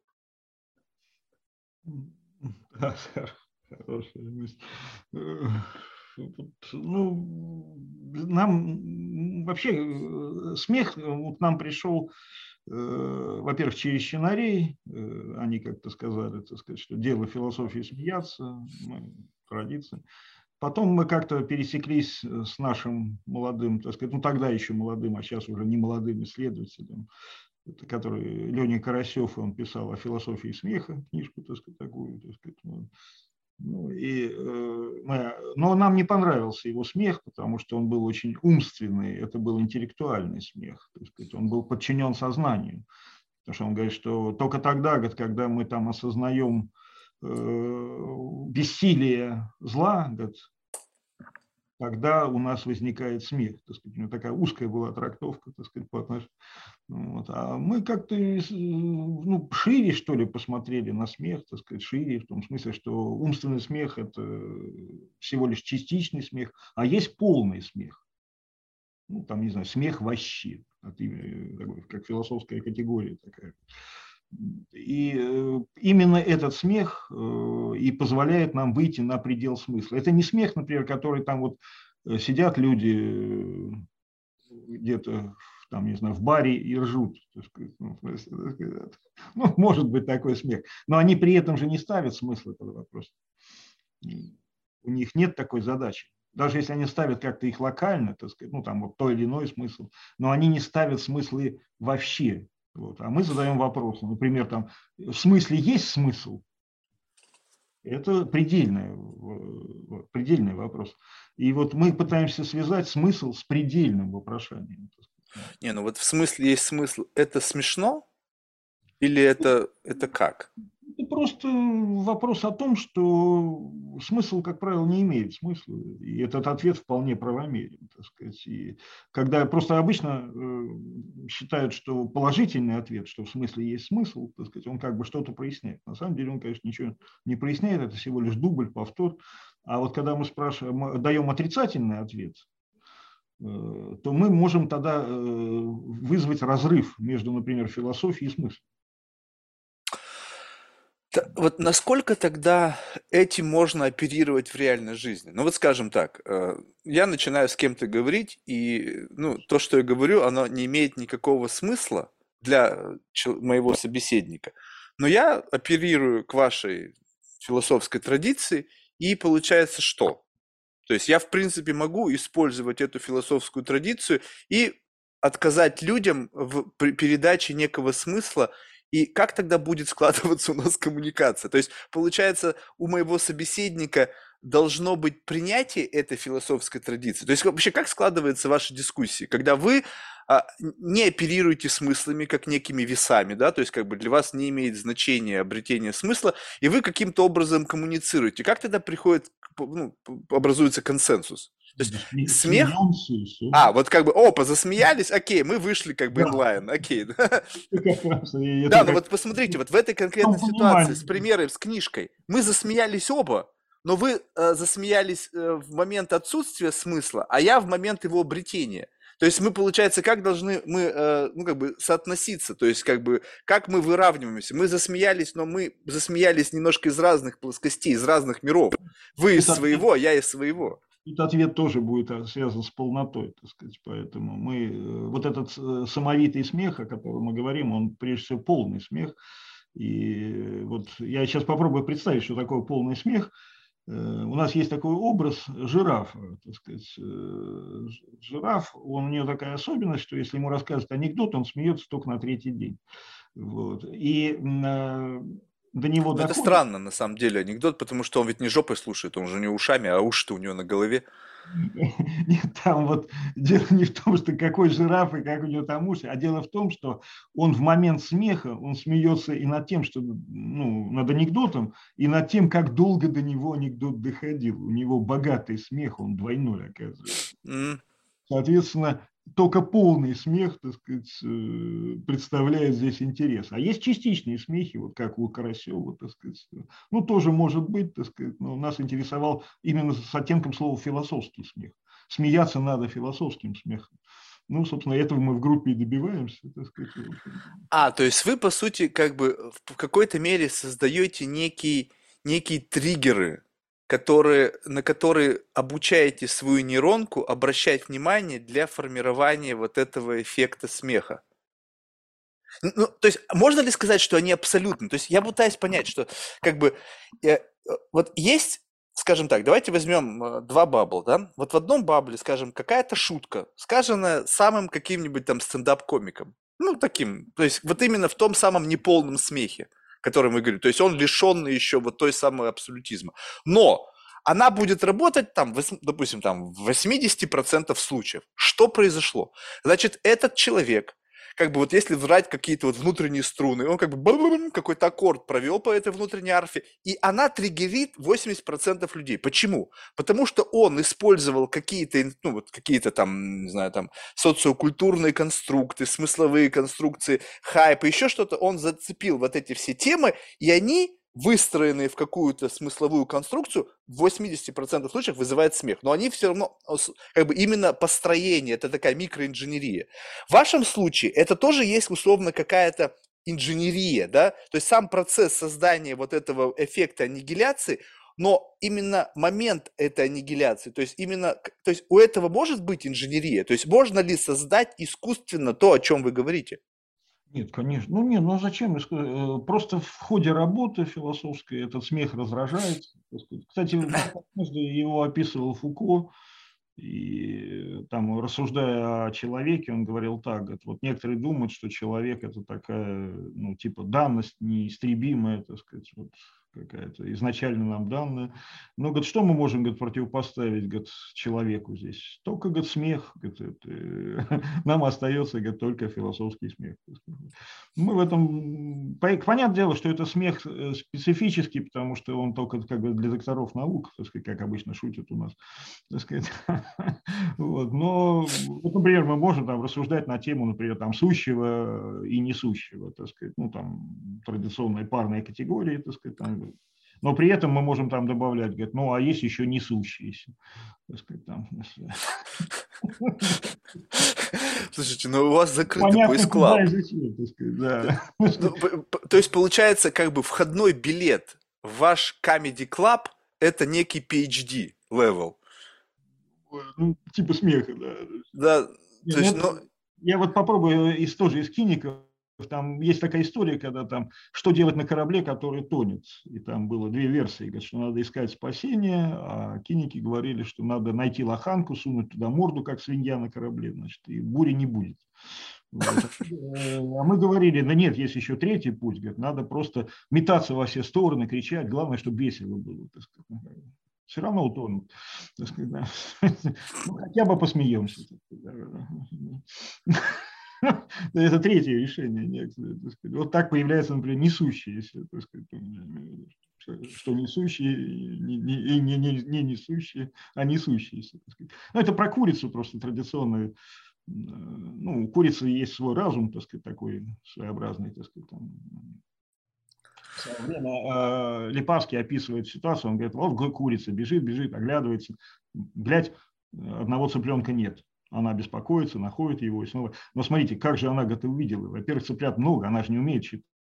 Но и одного взгляда достаточно, чтобы понять, что что-то не хватает. Если вот так надо думать, говорит, о мире. Ну, это, это за пределами счета, конечно, так сказать, и вообще за пределами смысла. Там, Тогда вот, кстати, любопытно, вот если э, как бы говорить о самой э, роли вот процессинга, как в вашей, э, ну, скажем, традиции вы относитесь к сознанию? К сознанию как нечто фундаментальному, либо к сознанию э, как к некому чего-то появляющемуся в рамках какого-то усложнения? То есть вот как бы, ну, тут сложно понять, потому что в зависимости от того, как вы к этому относитесь, э, получается, что и само э, формирование ваших мыслей, оно как бы зависит от вот этого как бы фундаментального, либо чего-то появившегося.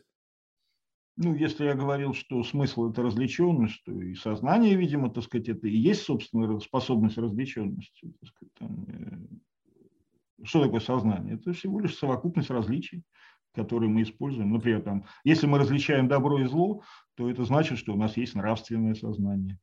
Э, если мы различаем там объекты и субъекты, так сказать, то там у нас какое-нибудь познавательное, ну и так далее. Так сказать, там, я думаю, что типов сознания огромное количество. Так сказать, там есть несчастное сознание, классовое сознание, ну там в зависимости от той системы различий, которую оно использует. Не, ну есть, конечно, какая-то связь, но, честно говоря, как-то вот, ну, нам, если, например, э, осмысленные и бессмысленные различия нам еще как-то понятны, ну, потому что язык может содержать как осмысленные, так и бессмысленные различия, э, то, честно говоря, там сознание, мне кажется, что для теории различий сознание вообще лишний элемент. Ну, можно говорить, конечно, о совокупности различий. То есть вы говорите об отсутствии сознания, либо не, э, как бы пытаетесь нивелировать его значимость. Да, в общем, ну а зачем нам концепт сознания? Тогда как это процессится? Ну, даже, скажем так, вот э, вы, когда работаете в коллективе, либо сами с собой, то внутри чего происходит процесс вот этих мыслей? То есть кто автор этих мыслей, если не то самое сознание, которое позволяет ну, работать с этой информацией? То есть кто, кто автор? Ну, ответ обычно простой. Мы. Ну, ну, мы а мы это кто? мы это, вот, ну, например, я вот приведу просто такой технический пример, как, например, составляются аналитические тексты ну, в группе.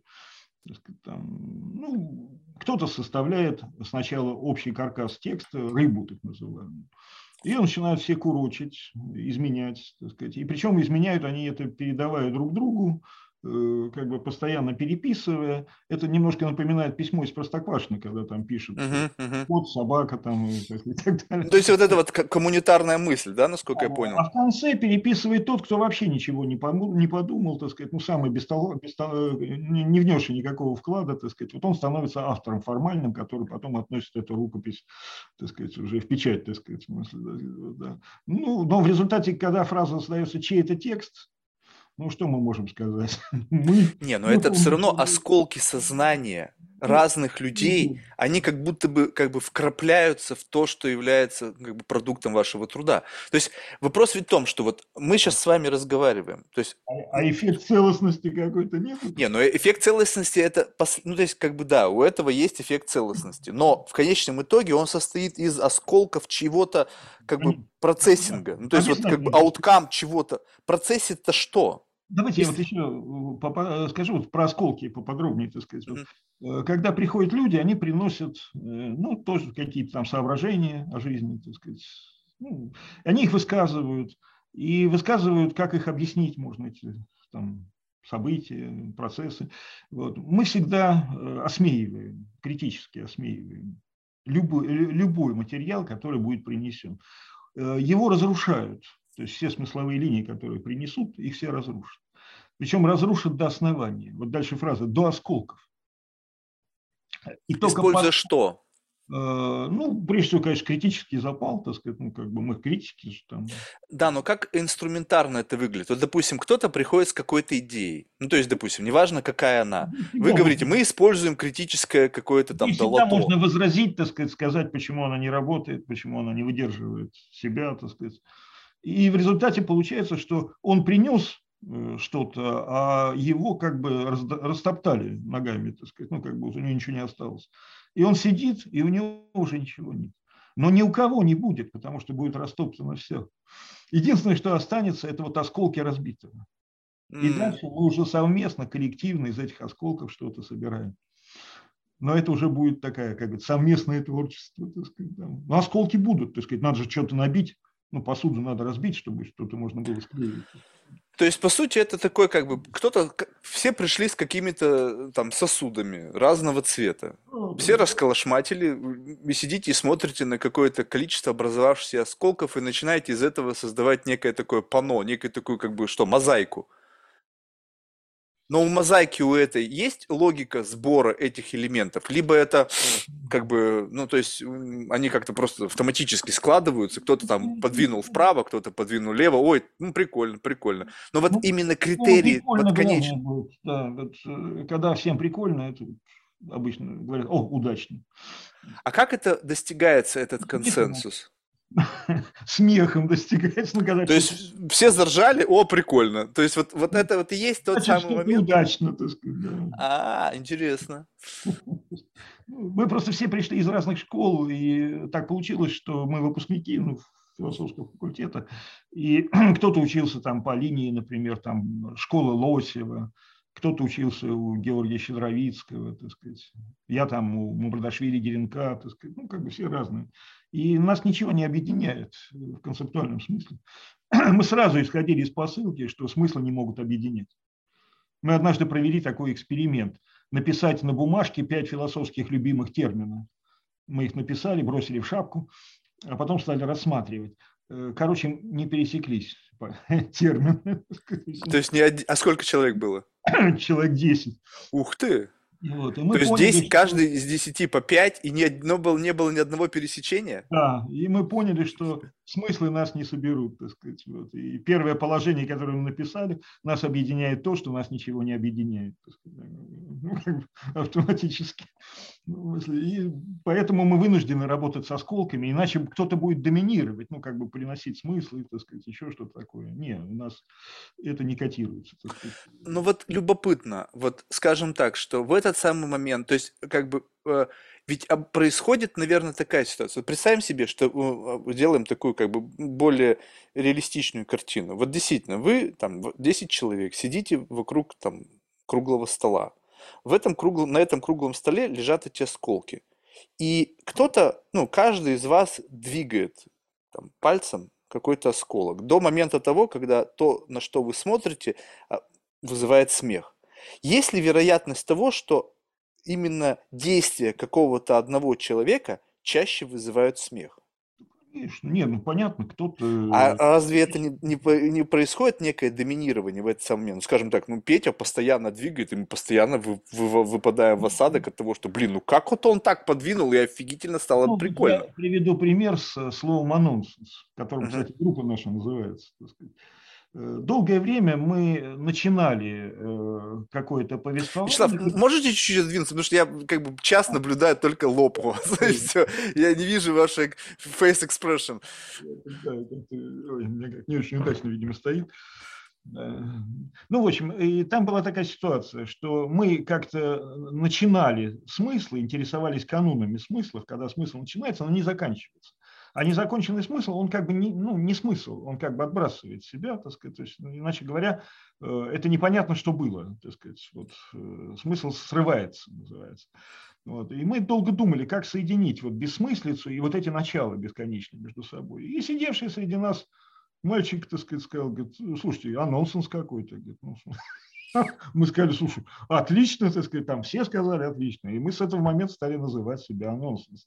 Я не знаю, откуда он это слово взял. В общем, ну вот э, он просто слушал, что обсуждается за столом, и, так сказать, вот выдал на гора. Конечно, выдал он, так сказать, да. Я даже знаю, кто это, так сказать. Это, но, честно говоря, это уже не важно, так сказать. Это стало, э, ну, ну как это, самоназванием группы. Ну, то есть очки никому не выдаются, безотносительно насколько было не традиционно, не неожиданно, насколько чистота выдавания вот этих каких-то... Очки принадлежат мысли колхозу. А. Да, ну это любопытно. А как это, кстати, накладывается на некую, ну вот, э, там, чистолюбие, тщеславие? Да не хочется вписать свое имя. Ну, мы, ну, мы радуемся, когда у нас что-то получается. Так сказать, да, это, правда, вместе радуемся. Ну, приятно. Не, ну когда-то, может, придет время написать монографию, там, книгу выпустить, и что, это ну, будет опять же какой-то анонимный... Можем даже делать. Кстати, мои все работы, так сказать, ну, сейчас, например, там, я диссертацию писал по анонсенсу, но просто я никому это не говорил, так сказать. То есть в стол, да? Да. Не, ну потому что, понятно, если я все скажу, то это я тогда вообще не защищусь.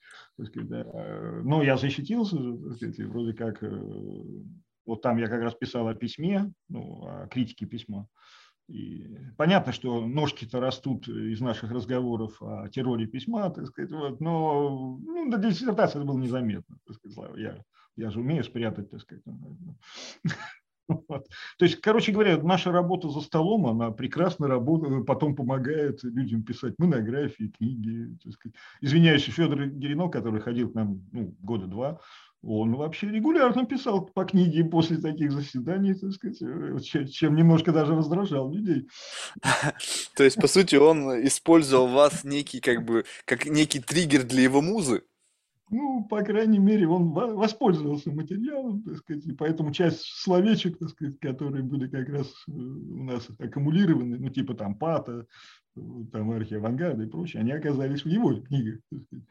Не, ну это нормально, э, поэтому мы различаем анонсенс и анонсизм. Анонсизм – это разные толкования анонсенса. И вот я сейчас то, что я рассказываю, это же толкование анонсенса.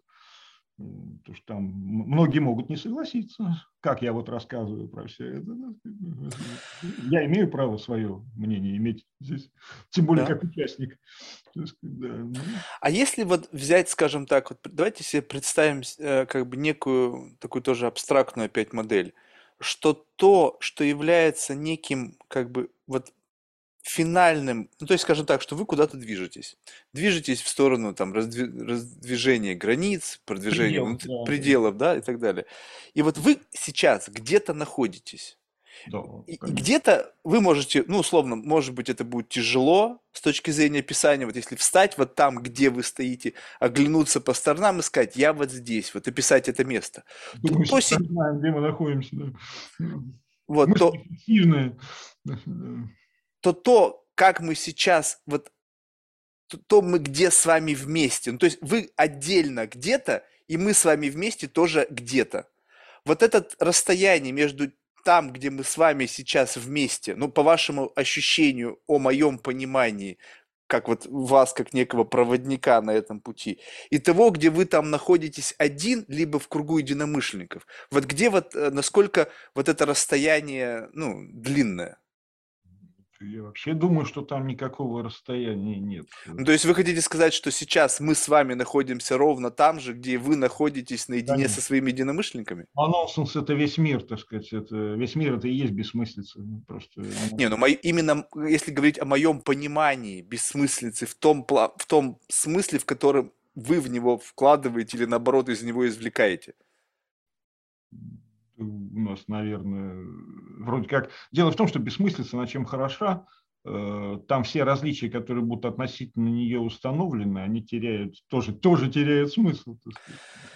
Да, но вот смотрите, когда, допустим, а, ну, скажем так, вот, если мы скажем, мы тренированы так, что наш мозг, он э, как бы постоянно хочет обрести смысл. Ну, то есть то, с чего мы начинали, да, что как-то общество приучено к обретению смысла.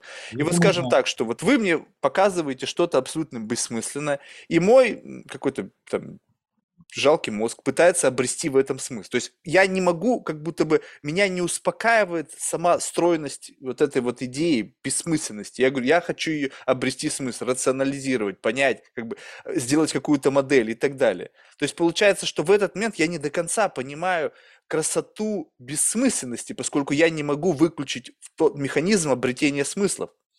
Соответственно, если вы, как вы сказали, прошли дальше, то есть у вас, вы можете, как бы, такая мультимодальность, то есть вы можете быть в реальном мире, где вы понимаете значимость смысла и оперировать в этом режиме, но какой-то тумблер переключается, и вы переходите в другой, другой мод, когда в, этом, в этой модальности вы выключаете значимость смысла, как некого э, драйвера, который каким-то образом форматирует все ваши мысли, и движетесь в этом направлении. То есть это вот эта мультимодальность есть, либо как-то это по-другому у вас работает. Не, ну, Либо я- все теперь, под- Да, как бы, объясню так, что вот мы, когда коллективно сидим, мы создаем так называемые смехотворные концепты. мгм. Задача смехотворного концепта не в том, чтобы быть концептом, то есть смыслом каким-то, а в том, чтобы производить смех. Ну, вы просто забрались поржать. Ну, можно, можно тогда вот давайте понизим значимость философии, как бы до нуля на этом эквалайзере. Вот просто группа единомышленников, друзья, там, какой-то, не знаю, там, десятилетним стажем, собрались выпить и поржать. Ну да, только единственное, что наше вот поржатие относится ко всем предельным смыслам философии. Да, ну, как будто бы у вас просто темы, которые вы Это обсуждаете, действительно они привязаны к вашей профессиональной деятельности. Да, это ничем не отличается действительно от любой компании, которая ржут, только эта компания, ну как это говорят, связана с предельными философскими смыслами. М. Поэтому и говорят, что для докторов наук. так сказать. То есть, а так, в общем, действительно никакой разницы нет. так сказать. Ну, те ржут, и мы ржем, так сказать, и в этом смысле. Но это мы, мы все-таки это называем таким оттенком философский смех. Не, ну я не... Понятно, что тут оттенок у любого смеха есть. То есть там, не знаю, там смех шахтеров, у них тоже есть оттенок шахтерского смеха. Там юмор какой-нибудь там тюремный у него свой оттенок. То есть у всего у эт- У нас был такой текст, где вот это было написано хи-хи, ха-ха, ху-хо, мы перебрали все варианты вообще, как можно смеяться. сказать. Там, ну, это тоже все, опять же, ну, такие тексты, которые отрицают э, понимание дискурса, так сказать, потому что дискурс связан э, вот с, с таким с движением бессмыслицы, а не со смыслом. А насколько это энергозатратно? Ну, то есть, как бы вот, э, насколько для создания вот этого контекста философского смеха, да, вот, а, требуется энергии. То есть это, это вот, ну, то есть, смотрите, ну, то есть для создания чего-то как будто бы всегда нужна энергия. То есть и а, как бы зависимость того, сколько энергии было потрачено и сколько было получено, в какой-то мере а, а, обозначает некую sustainability. Ну, то есть, как бы для того, чтобы там создать какую-то там единицу смеха, было потрачено там, не знаю, три часа. И вы такие, ха, и как бы, и все. И как бы, нет, что-то не sustainable. Мы сидели тут три часа, двигали эти осколки, а хихикнули только на одну секунду. К сожалению, так часто бывает. Ну, да, к сожалению. Ну, э, извиняюсь, заседание и заседание э, мы же ищем, так сказать. И понятное дело, что бывают случаи, когда находки идут там часто, регулярно, иногда они идут довольно долго. Ну, тут что, это обычная работа, и, так сказать, что, что, что тут можно сказать? Так сказать, ну, мы тоже э, мы, ведь смех же его же нельзя вызвать приказным порядком. Ну, вот как бы мы там что-то не двигали, он случается, это некое событие смеха, так сказать, которое нас охватывает. И мы просто его ждем. Так сказать, вот. Ну, наверное, мы как-то пытаемся, так сказать, по-своему способствовать. Не в смысле, что мы движем смех, а в смысле, что создаем, например, условия, там, среду. Ну, например, когда-то было одно время, сидели, вот, ну, никак-то ничего не идет в работе. Э, придумали э, рвать газетную бумагу и кидать ее на пол, так сказать. Когда газетной бумаги стало по горло, и ходить уже в комнате стало трудно. В том смысле мы все закидали. Вот. Ну, как-то вот пошла работа, так сказать, вот с этого момента. Пропали какие-то границы между людьми, так сказать. Вот. Ну, это, конечно, была находка такая, так сказать, там как-то чесноком батарейку намазали горячую, так сказать, ну, чтобы, так сказать, вот эффект какой-то был, так сказать, вплоть до опьянения, так сказать, чесноком. Ну, уловки идут самые разные. Можно ведро воды ставить под стол, так сказать, чтобы не ругаться, так сказать. Это уж... Вот, например, у чинарей была практика созерцания пыли. Они приходили в комнату, падали на пол и смотрели под шкаф. Ну, в смысле, ну, люди уж работают как умеют, так сказать, это в вот это, кстати, тоже любопытно. Вот э, сейчас давайте представим себе, да, какой-нибудь, опять же, то есть мы, мы как бы, я, я живу как будто бы одновременно сейчас пытаюсь находиться в двух реальностях. То есть в той реальности, в которой вы живете и работаете, и в реальности, которая, допустим, ну, скажем так, в большей степени, в в которой я проживаю, да, и, ну, и, и когда э, процессом работы называется тем, что там несколько взрослых мужчин, имеющих там академический бэкграунд, сидят, рвут газету, бросают ее на пол и из этого выхватывают инсайты, и называется это неким процессом работы, это действительно как бы само по себе лишено смысла. ну, то есть как бы, и когда общество, которое как бы, ну, возлагает большие ставки на науку, ученых, которые как бы, ну, ожидается, да, по крайней мере, может быть, это не так э, фишируется, да, но, по крайней мере, надежда на светлое будущее, она, как правило, лежит на плечах ученых, которые там занимаются изучением, там, не знаю, там, физики, химии, биологии, философии, ну, в общем, любых наук, которые хоть, хоть сколько-то призваны сдвинуть вот какой-то там эволюционный процесс интеллектуальный, то когда вот это люди слышат со стороны, они не, не будут как бы нивелировать значимость э, вот как бы ауткама, подобной работы, которая, по их мнению, не, э, ну вот, не наделена тем самым каким-то сакральным смыслом как бы обретения новых знаний. Ведь никто на самом деле, ведь ну, как бы сложно себе представить, как происходит процесс творение. Ну, то есть, как бы понятно, что вот он для этого нужно что-то, то есть какой-то триггер, там, математики, я не знаю, на голове скакать, я не знаю. В общем, что-то явно нужно делать, если ты вот ну, стоишь на, на пустом месте. Но когда это облачается там в какой-то многостраничный фолиант, какую-то статью там с высокой уровнем цитирования, никто не знает, как к этому люди пришли. И если каждой статье, каждому какому-то научному открытию еще делать короткое видео, как люди к этому открытию приходили, вот на, ваш взгляд, вот этот вот совокупный такой портфель из ауткама, то есть, возможно, что-то умное, даже наделенное какими-то наградами, Нобелевским премиями. И вот момент того, когда человек ну, просто там в носу ковырял, в, уши, там, в ушах ковырял, там на голове стоял, бумагу рвал, не знаю, там под стол заглядывал, пыль смотрел в поисках вот этого. Не будет ли это, ну, как бы, несколько, ну, снижать вес того самого ауткама?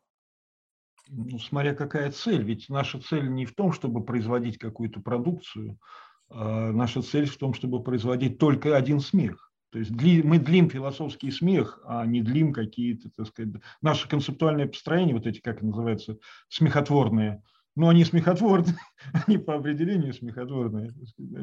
И, собственно, они для нас скорее средства для, так сказать, поддержания смеха. Э, и философию-то мы сводим к смеху, а не к чему-то, э, там, например, к текстам или еще к чему-то там дополнительному, ну, там выкладывание. Потом какая наука, так сказать, ну тоже наука, слушайте, говорю, ну философия это скорее больше поэзия, так сказать, ну так, это, честно говоря, мы как-то сильно на науку. Вы знаете, учё, философы, они как-то больше любят себя всякими незнающими объявлять, так сказать, там, я типа... Ну это кокетство, мне кажется, просто на ну, самом деле.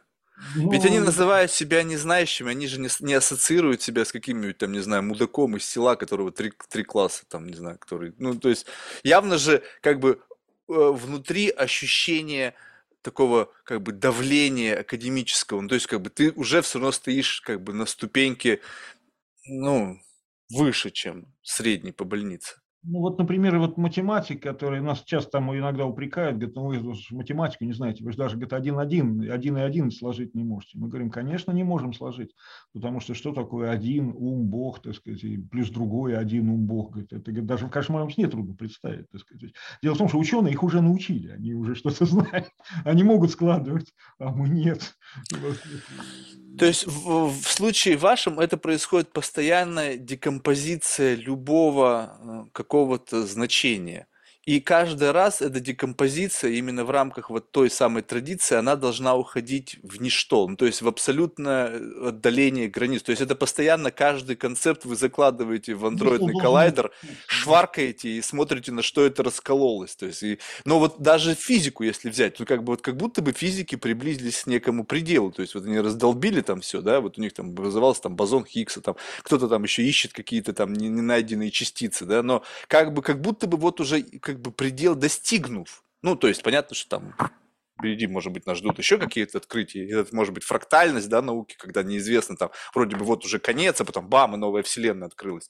Но вот э, как бы это же тоже как бы предел некой креативности. То есть от, от, от, от движения границ, даже вот в том самом смысле, в котором вы движетесь, оно тоже в какой-то мере сопряжено вашим лимитом креативности. И как бы вы вот, ну, можете а, очутиться в неком пределе, вот когда просто уже Здесь дальше дробить. Мы достигаем какого-то исторического горизонта, так сказать, ну, возможностей. Вот, например, даже когда мы описываем э, как бы все возможности философии, естественно, вот это слово «все» это упирается в этот самый исторический горизонт. Понятное дело, что всегда возможен какой-то дополнительный шаг. У нас один мальчик сказал как-то фразу, так сказать, что э, ну, буква, говорит, она так же неисчерпаема, как электрон. в смысле, да, в общем, так сказать, тут не, не поспоришь. И э, мы всегда имеем дело именно с неисчерпаемостью. Но, конечно, мы же группа, ограниченная группа, ну, ограничена своим горизонтом. И, кстати, от нашего качества тоже зависит вот этот горизонт. Э, ну, мы все-таки все хорошо относились. я надеюсь, что у нас в группе собирались одни из лучших мыслителей. То есть, короче говоря, у нас достаточно широкий горизонт. Но, так сказать, мы понимаем, что это не предел, что возможности... Ну, философия, она же не может остановиться, она же открытая деятельность, она не может быть ничем закрыта сейчас невозможен Гегель, который скажет, типа, я там все сделал, караул свободен. Ну, в смысле, потому что философии больше делать нечего, ну, после меня. Сейчас за такие Не, но, слова... Но, но, это, но это продвижение, либо это, знаете, как вот, ну, то есть можем представить себе, что есть некий вектор развития. Ну, то есть, как бы, либо это прямая, да, то есть вот как бы straightforward, либо это такая спираль, которая уровень продвижения вперед, он какой-то микронный. Ну, то есть, как бы мы вроде бы много делаем, но с точки зрения развития самой науки это такое микронное продвижение. То есть за эти там 50 лет мы продвинулись на один микрон. Вместо того, чтобы эти 50 лет были выражены в некую прямую. То есть вот не кажется ли вам, что вот как бы в какое-то было время, когда это было такая, ну, относительно, хоть и спираль, но она все-таки была такая более-менее растянутая, то есть каждое какое-то продвижение движение, оно было ощутимо. Просто, я не знаю, это может быть абсолютно дилетантское, и я как бы полностью это признаю, мое видение вообще науки, всего остального, но как будто бы вот она сейчас пружинка-то такая очень сжатая, то есть она как бы вот происходит, хоть и что-то много как бы делается и что-то происходит, но с точки зрения как бы ну, продвижения куда-то, выглядит, что как будто бы, ну, как бы тык-тык, вот медленно все это идет. Либо это мое заблуждение. Не, нет, нормально. Кстати, в свое время на эту тему рассуждаю, там вот тот же Жак Дорида, он, так сказать, говорил о том, что мир как бы сильно усложняется, и задача теперь философии ну, соответствовать этой сложности. То есть философия тоже становится очень сложной.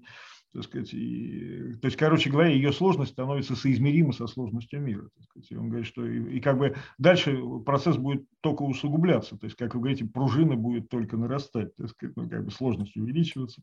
Так это, ну, что, это обычный процесс, нормально. Так сказать, иначе бывает. Так, сказать, да, да, так все и развивается. Тогда что самое сложное в том, что вы делаете?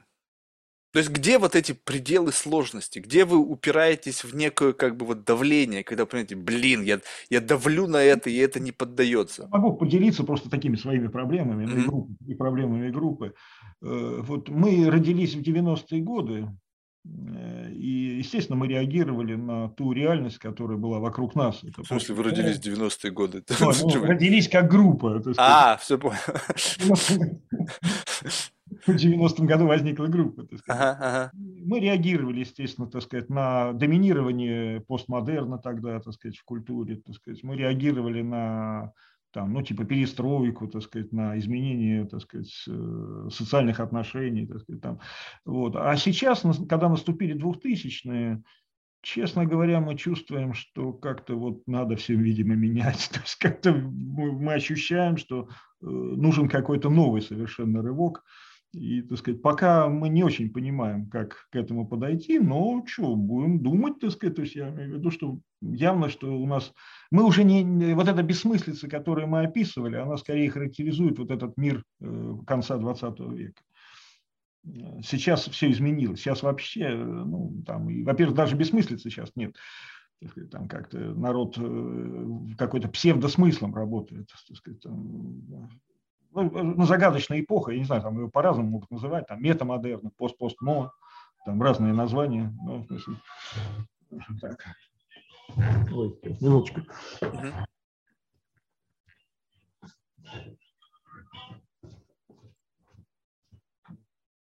Все, тут все безобразие. Звонит. Ну, в общем, я к тому, что э, мы сейчас потерялись, потому что Э, мы, люди перестали смеяться. В общем, короче, мы теряем почву под ногами, так сказать, вот, и мы уже понимаем, что нам, видимо, что-то придется менять, так сказать, там, как себя.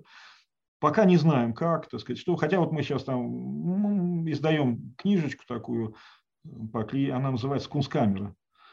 Э, ну, Кунсткамера – это собрание редкостей, диких редкостей. Ну, мы считали, что у нас как раз это собрание и есть, поэтому как-то другого названия. Редкости артефактов вот этих последних лет? Ну да, да, да. То есть мы такой хотим просто итоговую какую-то книжку написать. Слушайте, там книжки одни картинки, спокойно, там нет никакого текста особо. То есть это мемы? Это рисунки, да, так сказать, ну, художники нам помогали, так сказать, вот, и, да. но все равно, я надеюсь, это, мы считаем, что это философская книга, то есть мы будем ее так, как сказать, издавать как философскую книгу. Ну, а уж как там общественность, дай бог, чтобы кто-то нашелся, кто ее будет издавать.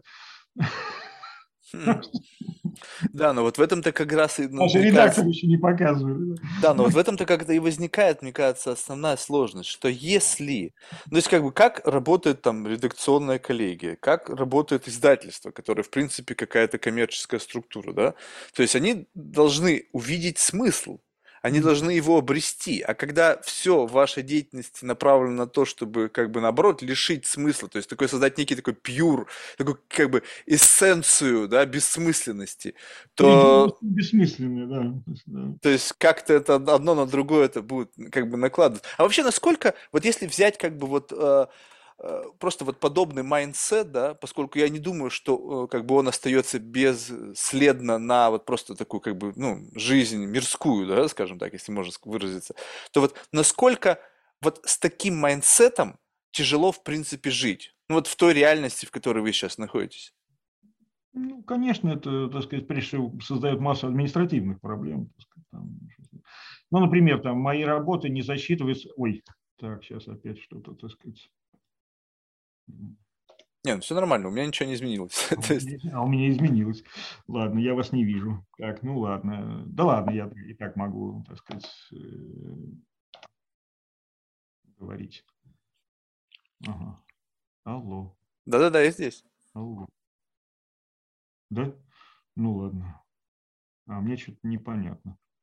А, во, появились. Все, так сказать. Э, ну, например, э, мои, например, у нас у меня там какие-то работы выходили, ну, коллективные, конечно, работы, но я же их тоже как бы заношу. И вот, например, они там назывались «Трижды избранного». Ну, в смысле, угу. там «Ох-охо». А, или, или там, э, что там у нас еще, «Хорохористые хоры». Ну, такие тексты. И администрация говорит, это что? Это что, трактаты по философии? Мы говорим «да», они говорят, нет, мы не будем это регистрировать, это не наука, это непонятно что. Ну, понятное дело, что такие трудности есть. Поэтому я вот мало публикуюсь, так сказать, ну, в силу да, и коллективности, и, так сказать, Но можно сказать, что вам просто стало скучно? Да ладно, я всю жизнь шел в философию. Я уже в четвертом классе читал философские книги. Да, но вот как бы по отношению... То есть, посмотрите, то есть то, что выглядит сейчас со стороны других людей, как бы они не понимают это. То есть как будто вы сказали, что вы прыгнули за пределы существующих границ. И то, что вы называете философией, они называют, что это за, разве это философский трактат? То есть почему происходит вот это вот, то есть если ну, все... Такое часто было, тоже было у Десада, у Розена, господи, почти каждый третий философ встречается с такой проблемой. Это как бы... То есть это и есть смысл, как бы ощущение новизны, когда э, есть неприязнь, как бы, не то чтобы неприязнь, а отторжение да, существующего научного комьюнити. Часто, да, это как часто симптом даже того, что ты все делаешь правильно. А, вот так, да? То есть, в принципе, этого бояться не стоит. Я просто всегда живу в мысли о том, что, блин, мне кажется, Март немножко крейзи, ну, то есть сумасшедший, потому что какие-то твои идеи, которые тебе, ну, как-то больше всего нравятся, ну, по каким-то причинам, по каким-то внутренним характеристикам, они абсолютно остаются, ну, либо непонятыми, либо абсолютно неинтересными для людей, которым ты их транслируешь. То есть это, это вектор, в котором стоит продолжать, либо это, либо это стоит как бы делать какой-то аджаст. То есть вы, получается, не делаете этого.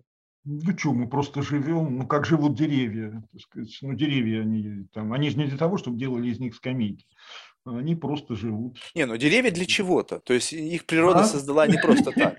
Ну, деревья вряд ли думают, что они для чего-то, так сказать. А, ну, почему? Потому ну, что... Ну, тут вопрос опять же, смотрите, тут же есть вот этот, как там, пансайкизм, да, когда у всего типа есть сознание. И если как бы учитывать, что у всего есть сознание даже у чайника, то уж наверняка у дерева, у которого есть некая там кровеносная система, да, там каким-то образом там все это, расп... то есть как будто бы там тоже может быть. Мы, вот смотрите, да, давайте так посмотрим. Вот вы, как, как, как какой-то, ну, просто как бы human unit, да, скажем так, вы чувствуете значимость вашего присутствия в этом мире? Либо вы как бы, ну вот пришел, ушел. Ну, там... Нет, ну, в каком-то смысле, вот, например, когда мы все это описываем, мы не только же расширяем возможности философии, мы еще описываем э, некое существо философии, которое не может подвергнуться э, симуляциям, имитациям. То есть мы как бы сохраняем философии какую-то устойчивость за пределами смысла. И это, в общем-то, мы фактически как бы охраняем философию от э, вторжений. Так сказать, там. Я бы даже сказал, что это в каком-то смысле миссия, ну, которую мы выполняем. То есть вы условно такие ор... Э, рыцари какого-то там круглого стола, которые решили охранять философию от того, что в академическом комьюнити люди не видят эту угрозу. То есть угрозу видите только вы. Да, мы видим эту угрозу, да. Они не видят, но ну, они много чего не видят, там, все, все не перечислишь. Ну, в том числе и это, так сказать, что мы говорим. А как это вот тогда выглядит? Вот представьте себе, что вы заявляете о явном, в явной угрозе философии. Так? Ну, то есть э, продолжает делать то, что вы делаете. А другие этой угрозы не видят. И мы живем в какой-то мере, в таком именно мире и живем что кто-то видит в чем-то угрозу, кто-то в этом угрозы вообще не видит. Вот этот факт видения, то есть как будто бы вот в ваших когнитивных гаджетах есть какой-то фильтр, который так шик, Ну, как в этих очках, там, там инфракрасный, там, не знаю, там какой там еще бывает спектр. И вы как будто бы увидели то, чего не видят другие. Вот эта вот возможность видеть, она вот ощущение появления как бы чего-то нового, то есть как будто бы новый слой открылся. Это следствие чего? Хороший вопрос. Нет, смотрите, вот э, я, когда я писал диссертацию, я долго не мог начать с чего-то писать. Э, и мне тогда мой руководитель, он говорит, слушай, что, у тебя совсем, говорит, не пишется? Я говорю, совсем не пишется. Он говорит, ну ты тогда вот про это и напиши. Я про это написал. Я писал о письме. Как это, так сказать, ну вот как? Ну вот так. Ну был, конечно, вот какой-то внешний Э, так сказать, стимул, какая-то внешняя задача, так сказать, вот. но как найдено было решение, что, например, я писал о э, носителе философии и о его роли в концептуальном творчестве, да, да, никто не писал. Сейчас только появляются работы. И, ну, в Америке, по крайней мере. Ну, короче, только сейчас э, осваивают. А я это еще в 90-е годы делал. Ну, как это? Всегда, наверное, такой был, так сказать, я это как-то нес себе. Я еще, когда встретился с Геренком, уже это говорил, так сказать, ему, что, что ну, например, он, например, на дух не переносит слово коммунитаризм. Я говорю, философия коммунитарная. Он говорит, слава, философия – это одиночество. Ну, в смысле, ну, мы тут разошлись, э, так сказать, ну, мы как-то нашли какой-то консенсус, так сказать, там, типа, он говорит, ладно, ты оставайся со своим сумасшествием. Он, он, не, ну это, это очень так ревностно. Каждый относится к своему какому-то mindset у, да, то есть это же вот, ну, среди научного комьюнити, мне кажется, вот есть вот это вот какие-то интриги, когда там люди просто как бы бьются в кровь за свои идеи. Не, ну мне просто технически повезло, я был первым учеником Геренка, и он на мне как на кошках тренировался. Ну, как бы, управлять, научно вести, так сказать, да. И потом он уже вообще никого уже не ведет, так сказать, он такой сейчас, как это, волшебный гуру, с которым можно только падать ниц перед ним. Так сказать. А, на, а на мне еще, слава богу, было как-то что-то отработано. Наверное, поэтому я и лучше всех научился. То есть, по сути, то видение, о котором вы говорите, это был просто следствие пути. То есть вы шли в каком-то направлении, вам сказали, ну, не можешь писать о чем-то, просто начни писать. И вы как бы пошли куда-то. И, и... Смотрите, еще вот пример эпизод. В детстве, когда я читал, э, ну, в школе э, Диогена Лаевского, я однажды прочитал фразу. Это что... какой класс приблизительно был, чтобы я понимать, как бы... Какой? Четвертый. В четвертом классе. И это было позыв. Ну, я сумасшедший был, я там читал Гейгеля, Фейербаха. Ну, вот, вот, давайте вот вернемся я вот сейчас туда. не помню, что я там читал. Не, ну откуда взялось это желание это читать? Ну я просто помню себя, не знаю, там в, в четвертом классе. Блин, я в четвертом классе не был, как-то из третьего в пятый сразу же. Ну, в общем, э, как-то э, я просто, ну, сложно себе представить. Меня бабушка насиловала, конечно, как могла, там, всеми теми ее книгами, которые были там у нее на полке. Но в целом у моего желания читать там Гегеля или еще кого-либо, какие-то философские трактаты, не возникало. То есть это вот откуда вот этот вот зов? Он как-то родителями был инкорпорирован, это, это просто какой-то... Ну, то есть Родители, как вообще ребенок может... смотрели с ужасом, да, да, да. Не только родители смотрели с ужасом, все вокруг меня смотрели с ужасом, и все мои друзья смотрели с ужасом. Ну, то есть вы были, скажем так, жили в рамках текущего контекста где-то в другом измерении по отношению к своим сверстникам. Ну, как-то вот меня зацепила тема ума. Я, так сказать, постоянно пытался высчитать места, где умных хотя бы на одного человека больше так сказать, вот я всегда был поражался, что, например, светофоры мигают, и что люди как-то по них проходят. То есть, короче говоря, были какие-то у меня в детстве иллюзии, что человек – это разумное существо. Сказать, ну, как бы, и я некоторое время как бы вот шел за этой разумностью. Естественно, она меня привела к философу. Ну, да, это безумие. Так, э, я еще пример, так сказать, хотел, так сказать, какой-то из библиотеки э, привести. А, да, вот еще один пример. Э, я как-то читал некого фи... туркменского философа Акбара Турсунова. Ну, я, к сожалению, не могу разделить ваш смех, потому что я не могу... То есть смешно то, что есть в Туркменистане философы, либо ну, что, что ну, вызывает смех? Просто дело в том, что он пользовался сложной довольно терминологией философской, и я читаю его книжки, чувствовал, что как идиот, ну ничего не понимаю. Я mm. подумал, что-то не так, надо разобраться. Я стал с каждым термином, который он использует, ну, как это разбираться. Ну, и со временем, чего ж там. Я, кстати, ничего не знал. Э, я знал слово философия, но я не знал, что это как-то вообще в обществе функционирует. И только потом, когда я работал в институте физики, мне, так сказать, э, местные физики сказали, говорят, что есть такой говорит, философский факультет, и что до него можно доехать на трамвайчике, так сказать, и тут недалеко. Ну, я, правда, поехал. Так сказать, вот. Но долгое время я так сказать, читал все это просто, как это говорят, для души. Ну, в смысле, не, не, даже не думал, что с этим можно как-то, так сказать, потом работать. Так сказать, это было чисто для, ну, для себя, так сказать, там, да. Ну, а потом еще оказалось, что даже работать можно в этой области. Чему я был очень рад. Все-таки дополнительный бонус. Да, да, ну, я не знаю, я так вот, я говорю, здесь это боюсь, что это тайна, там, ну, знаете, знаменитый вопрос, там, почему бывают революционеры? У, как он там становится? Они же приходят из совершенно разных мест, так сказать, совершенно разными судьбами. Ну, я думаю, с философией примерно так же. Ну, то есть это что-то, что как бы звало Мамардашвили говорил, что там типа это судьба.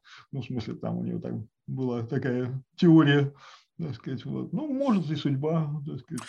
Может быть, изначально, вот скажем, можно ли так сказать, что в рамках вот некой генетической лотереи, я, вот у меня есть такая какая-то сумасшедшая теория, что есть некая такая условно небесная канцелярия, где есть отдел статистики.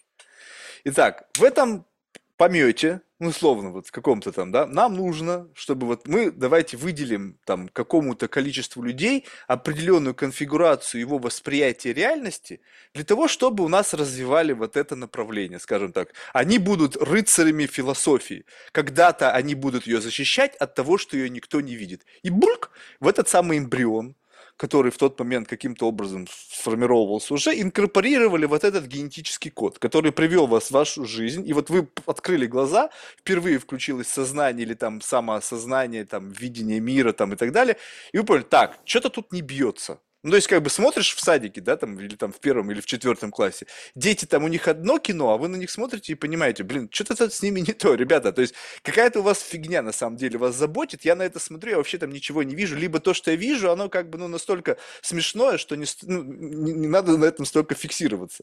То есть, вот, вот это, вот, вот такого плана ощущения, ощущение некой инаковости, восприятие реальности по отношению вот. к среднему по больнице. Ну, Достоевский считал, что вот каждый человек – это как носитель какой-то идеи, так сказать, он несет ее в себе, так сказать, и всю жизнь он пытается ее как-то высказать. Нет, да бог с ним Достоевским, вы как считаете? Вот именно наплевать на Достоевского, как, что он там считал, у него свой жизненный путь, его уже давно нет. Вот именно ваше ощущение, каково было? Я не знаю, это какая-то испорченность, что ли, скорее, так сказать, вот какая-то.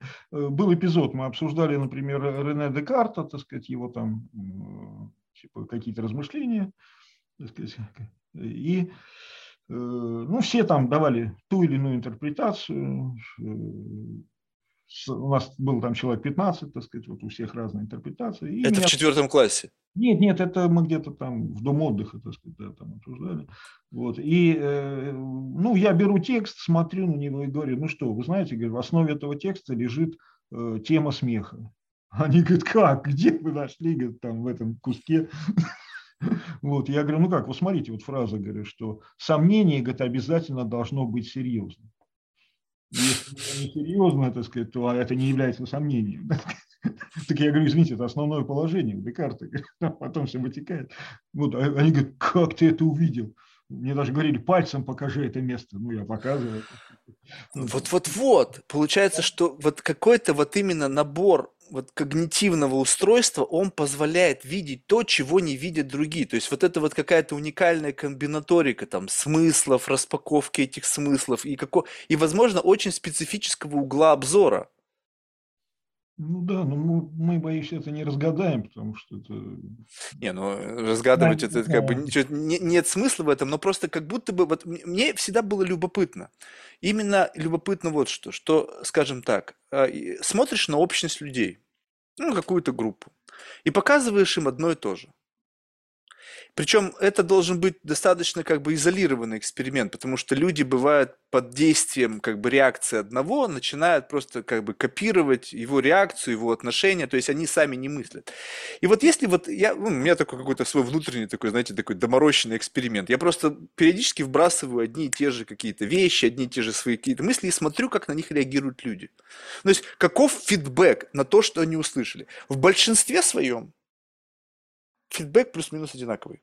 Ну, то есть он как-то, про, как будто бы ты чувствуешь в этом фидбэке некую такую как бы, ну, дух времени, такой как бы вот набор установок, смысловых каких-то этих вот концепций, которые как бы в этом рамках, вот, в жерновах вот этого процессинга вбрасываешь туда, не знаю, кубик, шарик, бросил кубик, шарик. И с вероятностью там 90% всегда выпадает из кубика шарик, и это так работает процессинг у какой-то группы людей. Но когда брук и выпал треугольник, ты говоришь, так, что с тобой, дорогой мой, не так? Ну, в хорошем смысле этого слова. Почему? Оперируя тем же самым набором данных, ты выдаешь мне совершенно иной ауткам. Да, такое. И вот это как бы и говорит не о некой самой интересности и незаурядности натуры. Но как бы как будто бы для того, чтобы нести это знамя, такого, ну, как бы не, нестандартного, требуется некая смелость. Ну, то есть можно, вот давайте просто ретроспективно скажем так, что если бы в какой-то момент вы увидели вот эту неординарность взглядов и, ну, может быть, были бы менее смелыми, чтобы это транслировать, и как бы сказали, окей, я это оставлю для души, вот как у меня – я в какой-то мере очканул. Ну, то есть, потому что я понимал, что если я буду двигаться в этом направлении, то я не буду вылезать из всяких больниц, потому что у меня родители уже начали искать там то туда, то сюда. Я, я говорю, так, так, так, стоп, не, нафиг мне это показывать, я лучше это оставлю для себя, для души. Но и буду таким типа а более-менее нормальным ребенком. Ну, насколько можно было сказать, что нормальный, да, то есть как бы в той самой искажении.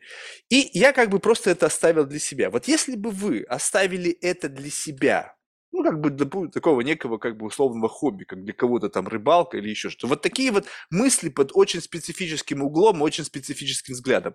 То как бы, на ваш взгляд, изменилась ваша судьба? Ну, во-первых, наверное, скорее всего, мы так и оставили. Кстати, у нас есть такой термин, который мы используем как э, ну, такое философское понятие. Называется это слово «одно место». Угу. То есть, и мы говорим, что вот наша задача оказаться в одном месте. То есть это где-то непонятные системы координат, какое-то одно место. Оказаться в одном месте, это значит э, оказаться в месте нехорошем, в том смысле, что который не сулит ничего э, хорошего, так сказать. И в этом смысле, оставаясь в этом одном... Мы философии вообще так воспринимали, что это как раз и есть пребывание в одном месте. И смех... Вместе обретения ясности или вместе аннигиляции? Нет, это вот как раз вот э, философский смех это и есть то место, с которым ничего нельзя обрести, так сказать, это вот одно место в том смысле, что это про, как это, про, пролет, провал, так сказать, да, оказаться в провале. Но философия такова, так сказать, вот и суть ее в провале. Так сказать, да. и поэтому сказать, что мы откуда как-то вышли ну, из себя, куда-то, что-то я не могу так сказать, ну, мы никуда и не выходили. Не, ну да, но вы как бы вот это и было... что как делали для себя, так и делаем. Да, но вот если представить себе, что вы бы делали не для себя, ну, скажем так, могла бы ваша академическая карьера сложиться по-другому. Ну, вот если бы не вот тот самый вектор, который вы избрали, скажем так, вот вы могли идти классическим путем, да, то есть вот как бы и наверняка он бы был бы с точки зрения классического академического сценария более продуктивным, либо нет. Либо пока рано судить об этом. Мне кажется, я бы тогда не был бы ни авангардистом, ни анархистом. А кем бы вы были тогда? Ну, вот не знаю, да кем угодно, но, мягко говоря, я бы не был, наверное, собой, что меня больше напрягает, так сказать, что мне кажется, все-таки надо как-то идти, раскрывая себя, ну, как это, что я хочу сказать миру, О. хотят от тебя услышать другие. Там... Ну вот а как, вот, вот посмотрите, вот, э, ну, учитывая современный, давайте слой затронем, вот то, что сейчас условно происходит, люди боятся быть собой. Вот как раз-таки вот я про эту смелость и говорю, что вот, ну согласитесь, давайте возьмем средний по больнице, вот ну, как бы наше извращенное общество. Вот наш с вами разговор и как бы то, в чем вы видите какой-то excitement, вот какое-то некое возбуждение интеллектуальное, эмоциональное, для 99% населения Земли они скажут, так, Вячеслав, вы какой-то херней занимаетесь, по-моему. Да, это, тем более еще и объявляют. Да, ну то есть поймите, и как бы продолжать этим заниматься, пытаться выстроить на этом какую-то стройную... Дайте одну мысль скажу, что когда да. выбирали слово анонсизм, я потом спросил людей, а почему вам понравилось слово анонсис? Они говорят, ну, в этом, говорит, что-то, говорит, э, от анонизма, говорит. Не, ну в анонизме есть какой-то клаймакс, то есть там... Сознательно выбрали слово, чтобы оно несло негативный какой-то оттенок. О, не, ну как это? Мне кажется, это а, негативную коннотацию оно воспринимает только в определенных комьюнити. То есть как бы так-то, в ничего плохого нет. Нам иногда приходил Пригов Дмитрий, ну, там это художник, так сказать, и он говорит, слушайте, а почему вы не анонсенсисты? Ведь это говорит, было бы более логично, так сказать, так. Да, вы бы сразу же еще пару концепций туда впихали бы. А мы сказали, нет, ну, понимаешь, тогда пропадет вот слово анонизм. Ну, в смысле, говорит, а нам надо, чтобы оно сохранилось. А. Извращение обязательно тоже надо сохранять. Хотя, ну, да. вот, вот, вот в этом-то как бы и есть идея. Мне кажется, что это некая такая аутентичность. То есть э, аутентичность мысли, аутентичность восприятия реальности. Но как бы сам мир, он как бы то есть как будто бы в этот момент, как будто, ну, два пути, да, вот направо пойдешь, там, налево пойдешь. И вот один путь, говорят, слушай, будешь аутентичным, вот в той самой вот как бы вирности, не факт, что тебя мир поймет. Возможно, он тебя отвергнет, и ты станешь изгоем, там, или будешь жить в какой-то очень ограниченной группе лиц, и, наверное, не будешь получать тех самых бенефитов от жизни, которые предусмотрены для людей, идущих другим путем, которые идут как раз жик, где из жернова всегда делают из кубика шарик. И вот идя тем путем, ты будешь получать, постоянно создавая нам шарики, неважно на что мы тебя будем вбрасывать, ты будешь получать максимальные бенефиты от этой жизни. И я чувствую, что больше людей выбирают идти путем извлечения максимальных бенефитов от этой жизни, нежели путем такого аутентичным, который достаточно сложный и не всегда как бы, ну, такой как бы радужный. Вот это, это как бы, ну, можете ли вы сказать, что это некая смелость, ну, глядя на себя? Либо это трусость? Мы в свое время, объясняя это, называли это левачеством. Аргумент был такой, что у нас был такой афоризм, он звучит так, что э, лев всегда прав, э, потому что он лев. Ну, в смысле, То есть э, философ не может быть не лев, то есть не может быть э, встать в отношении оппозиции к обществу, так сказать, ну, выйти из него и посмотреть на ситуацию со стороны. И поэтому невозможно себе представить правого философа. То есть философ по определению лев. Ну, в смысле, и поэтому у нас при выборе, так сказать, идти направо или налево вопросов нет, так сказать, только налево, так сказать. Все, я понял. Тогда вот, ну, в самом конце уже, вот, э, вот если говорить, знаете, вот как бы о квинтэссенции жизненного пути, у меня тут, ну, я многих какие-то абсурдные сценарии, знаете, когда, значит, там вот это вот есть какой-то классический сценарий, нужно там посадить там дерево, там построить дом, там родить детей. Ну вот как бы есть некий такой как бы базовый сценарий, когда на смертном одре как бы проведут какой-то аудит и скажут, ну, блин, красавчик, все сделал, молодец, уходи спокойно, да. А я всегда говорю, а представьте себе так, что вот вы все это сделали, а как бы для каждого на самом деле это путь-то свой. Вот этот вот как бы набор того, чего надо сделать, либо не сделать, он как будто бы предназначен, ну, как бы есть кто-то, кто следит именно за твоим маршрутом жизни. Вот он придет, ты говоришь, Саш, он говорит, слушай, ну вот я все сделал, вот смотри, там дети, вот там, там все я патриарх, вокруг меня любящий, там, провожающий меня в последний путь, там, мои родственники, и вроде бы вот у меня достижения, и все остальное, и приходит к нему какой-нибудь там святой, там, он говорит, слушай, дорогой, ты просрал свою жизнь. Ну, как бы ты посмотри, ну, ты, как же, ну вот же. Он говорит, то с чего ты взял? Это же как бы смыслы, заложенные какой-то, ну, не относящийся к тебе совершенно, ну, сущностью, то есть какой-то коллектив, там что-то придумал, ты как бы не слушал себя никогда, ты как бы и всегда шел путем, который тебе как бы вот демонстрировали, как бы вот эти указательные знаки, как на дороге, там налево, снизить скорость, там будет поворот, и ты как бы и ты достигаешь пункта назначения, как бы все так, как и надо. И вот в вашем случае, вот каково, каковы должны быть слова, ну, понятно, что это моя личная фантазия, вот того самого какого-то святого, вот буквально за несколько минут до или там секунд до последнего вашего вздоха, который бы убедил бы вас в том, что вы прошли как бы путь вот этот вот правильно. То есть можно же в какой-то мере рассмотреть, что то, где вы сейчас находитесь, это иллюзия. Что вы сами находитесь в некой иллюзии, не понимая того, что это вот вся ваша жизнь крутится вокруг этой иллюзии, и, ну, у вас нету шанса даже выбраться из нее и как позиции третьего наблюдателя посмотреть на Вячеслава, занимающегося тем, что он с мужиками рвет бумагу, и как бы, ну, просто трезво оценить факт того, чем вы занимаетесь. Как бы вот просто от, от этой сущности как бы вот сделать такой мощный зум-аут. Я не знаю, как бы, сколько для энергии для, нужно для такого прыжка, как бы чтобы как бы вот оторваться от быть таким независимым наблюдателем, самим же собой, но абсолютно не связанный с этой вот идеей, которая овладевает вами уже долгие годы. Вот какие были бы эти слова, подтверждающие правильность вашего выбранного пути? Вот, э, ну, я вырос, так сказать, под влиянием философии постмодерна. Угу. И это означает, что деление, так сказать, на иллюзию и реальность для меня это, в общем, непонятная вещь, потому что мы живем как раз в мире иллюзий. Это, наверное, да, да, да, да, да. Но представим себе, что это иллюзия, и у нее есть как бы другая иллюзия, в которой в этой в рамках той другой иллюзии вы смотрите. равны же по значению. Ну какая разница? Та, другая, так сказать, там это. Не, ну так вам просто удается наблюдать. То есть это как бы, допустим, наблюдать. Вы, вы же не можете отрицать, что наблюдать за записью себя, сделанной на, допустим, там в свое время, там, не знаю, на видеокамеру, на сотовый телефон, не знаю, что ты со стороны смотришь на себя, и как бы ты понимаешь, что это вообще за чувак? Ну, то есть какой-то он, ну, какой-то, ну, то есть это э, не происходит вот как бы моментального олицетворения себя с тем, с кем ты себя видишь, даже здесь.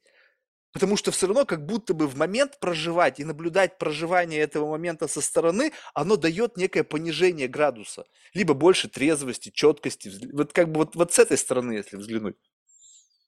Нет, ну ясно, что если мы смотрим на общество со стороны, то и на себя, так сказать, тоже надо смотреть со стороны. Это, кстати, это нормально, как это говорят возгонка, э, так сказать, э, выносить себя в какую-то, так сказать, там несуществующую рефлексивную позицию. Вот угу, да, да, да, да. Ну, это как бы вообще это такой, называется трансцензус, ну, философия это вещь, просто технический прием, я бы даже сказал. Да, инструментарий чистый. Да, это чистый инструментарий, да, и причем с, с времен там седьмого века до нашей эры. Да, да, да, я поэтому и говорю, просто иногда интересно вот его и применить, чтобы посмотреть вот на суть происходящего.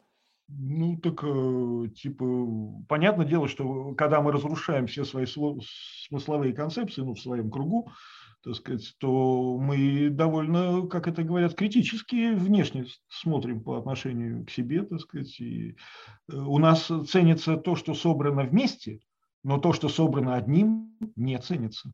У нас коллективизм. Сказать, вот. И в этом смысле мы как бы за счет общественного интереса э, ну, выигрываем, так сказать, там у нас приоритет общественного. Ну, самое последнее. Личные, личные судьбы. Э, я вот расскажу такой эпизод, что когда вот Розанов умирал, так сказать, он произнес знаменитую фразу «по чину», в смысле, это он цитировал Вольтера, так сказать, в этот момент. Просто с той разницей, что Вольтер всю жизнь ругал церковь, а в конце, значит, его соборовали по полному обряду, так сказать. Ну, так сказать Это был некоторый юмор, так сказать. Вот. А Рознов, конечно, в этом смысле, он более логичный, так сказать. Но вот все заканчивалось вот на этой фразе, так сказать. Mm-hmm. Спасибо, все по чину. Mm-hmm. Ну, вот ну, не удержусь последнего вопроса. Вот, ну, э, условно, как бы вы взяли на себя миссию защиты философии. А не, ну, не велика ли ноша? Вообще, с чего вы взяли, что философия нуждается в защите? Ну, то есть, неужели это не такая какой-то entity, которая существует вне зависимости от тех самых агентов, которые ну, говорят о себе, что они так или иначе занимаются ее изучением и, и так далее. То же самое, как физика, да, то есть вот существует ли физика вне, вне зависимости от физиков, ведь как, человечеству сколько лет, ну, то есть, а физика и те самые как бы процессы, проистекающие в нашей Вселенной, происходили до того еще, как люди, называющие себя физиками, ее описали. И можно предположить, что философия, которые сейчас пытаются прикоснуться философы, существовала ровно так же в момент создания как бы чего-то из ничего. И защищать что-то, что в принципе как бы не нуждается в защите, это такая, как может быть, как бы такая как бы благо, благородная функция, но она как бы тоже абсолютно бессмысленна, что мы возвращаемся как бы к, к началу того, что вы делаете, что вы занимаетесь абсолютно бессмысленным занятием. Наоборот, я даже подозреваю, что вот э, защита философии – это и есть, собственно, философия. А, Э, дело в том, что ну, как бы э, на философию нападают, например, там со стороны, там, не знаю, наук, общества, со, ну, внешних сторон. Ну, кто может поставить здесь защиту? Только сами философы. Причем, если кто-то не защищает философию, то значит он к философии, ну, по меньшей мере, плохо относится, а, скорее всего, вообще ей не принадлежит. То есть поэтому задача философа – убей того, кто нападает на философию. Это единственная задача философа. И мы в этом смысле ее выполняем. Кстати, практически следуя здесь, ну, я бы даже сказал, в каком-то смысле заветом Сократа, он так и говорил. То есть, ну, здесь это как-то общее международное мнение. Так сказать. Ну, так что, единственное, что мы теперь знаем, что защищать философию надо еще и от защитников философии. Все по-разному. Все, все видят угрозы с разных сторон, все как бы защищают, но получается, что еще между защитниками существует некая война, да? Да, там дело в том, что сейчас эту защиту перехватило уже общество, и, так сказать, это такие защитники, которые больше наносят вреда, чем защита, так сказать, и тут приходится вступать, ну, как это, в критику, например, там, академической философии, ну, социальным институциям, так сказать, философии. Ну, тут мы выступаем уже в виде таких общих критиков. Поэтому ну, часто, например, у нас там в одном сочинении мы на всякий случай в конце обвели в рамочку, например, там институт э, философии РАН и в рамочку его, так сказать, философский факультет тоже в рамочку, так сказать. Ну, правда, там еще и пес Тобик был, так сказать, ну, который нам за ноги кусал, когда мы обсуждали что-то, так сказать. Ну, вот, он погиб, потому что Машбили, его тоже в рамочку оббери, так сказать. Ну, для нас э, между Тобиком и институтом философии разницы нет, поэтому мы можем их уравнять. Ну, я понял. Ну, то есть вот, вот, вот это вот как бы истоки вашего анархизма. Отрицание авторитетов, ну которые провоз, были провозглашены как бы самовольно. То есть я провозглашаю себя как бы не знаю, там, царем философии, да, и это теперь называется там Институт философии РАН, да, и как бы все, то есть, ну, это такое самопровозглашение, по вашему мнению. Ну да, главное, так сказать, что они, э, ну, мы, мы, я, вот раньше думали, что философия, она не убивает ну, как наука, там, не знаю, еще что-то такое. Да нет, если очень мучиться, то можно и убить, так сказать. А как, а как это будет выглядеть, ну, вот если взять такой ну, апокалиптический самый, сценарий? Самый простой вариант убийства философии – это превращение ее в идеологию, так сказать, что, собственно, часто делается. А-а-а. И наоборот, со стороны философии они настолько, как это говорят, комфортно вписываются в общество. Ну, когда вписываешься, то тем самым ты кого-то, не ты устраиваешься, а ты кого-то устраиваешь. Ну, и в результате получается, так сказать, что философия философия также растворяется в обществе, как и всеобщей идеологии. Есть много путей, так сказать, которые ведут к бедствию. Один из самых, мне кажется, значимых путей, которые я сейчас вижу, это упрощение. То есть вот упрощают до такого состояния, когда просто чурка, вот оставленная там где-то за, за, за, на дворе, она начинает уже понимать что-то. И вот мне кажется, вот тут вот э, как бы, мне кажется, унифици... как бы унифицирование знаний до дотягивания, как бы упрощения этих знаний до мнения, как бы до широких масс, мне кажется, вот теряет, э, теряет, ну, что-то вот такое вот изящное в этом ну, всем. Ницше говорил, так сказать, что хочешь убить мысль, придай всеобщее распространение. Mm, ну, вот видите. Это традиционно. Вот так вот. Я иногда, бывает, говорю то, что уже было когда-то кем-то сказано. Ну, по крайней мере, как радует то, что вот подобные мысли из головы вылетают. Спасибо большое, Вячеслав. Ну, я искренне получил удовольствие. Мне, честно скажу, было тяжело. Ну, то есть я не, не буду говорить, что вот мне как бы было легко, потому что я боролся с самим собой, как вы понимаете. То есть мне нужно было постоянно как бы выключать рационализацию и как-то попытку обрести смысл в том, что как бы вы делаете, в том, в том, почему это вас драйвит, то, почему вы считаете это функцией защиты. Именно чувствовать моменты как бы вот в создании смеха, этой энергии, которая происходит в момент, как бы, когда происходит какая-то аннигиляция как раз-таки смыслов, да, и так далее. То есть это, это непростой mindset, то есть как бы для человека, как бы бегущего вот в другом направлении, попытаться встряхнуть себя вот в это состояние, это сопряжено как бы с неким вообще изменением чистоты вот этой картинки.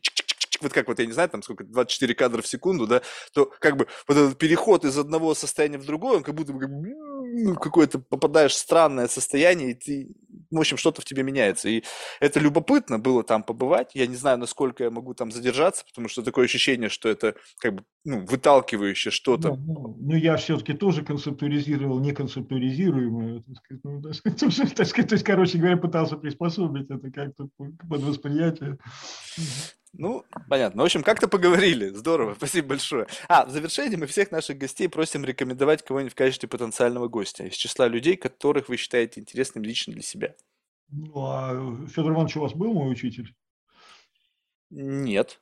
Ну, так, э, в смысле, извиняюсь, я у него учился.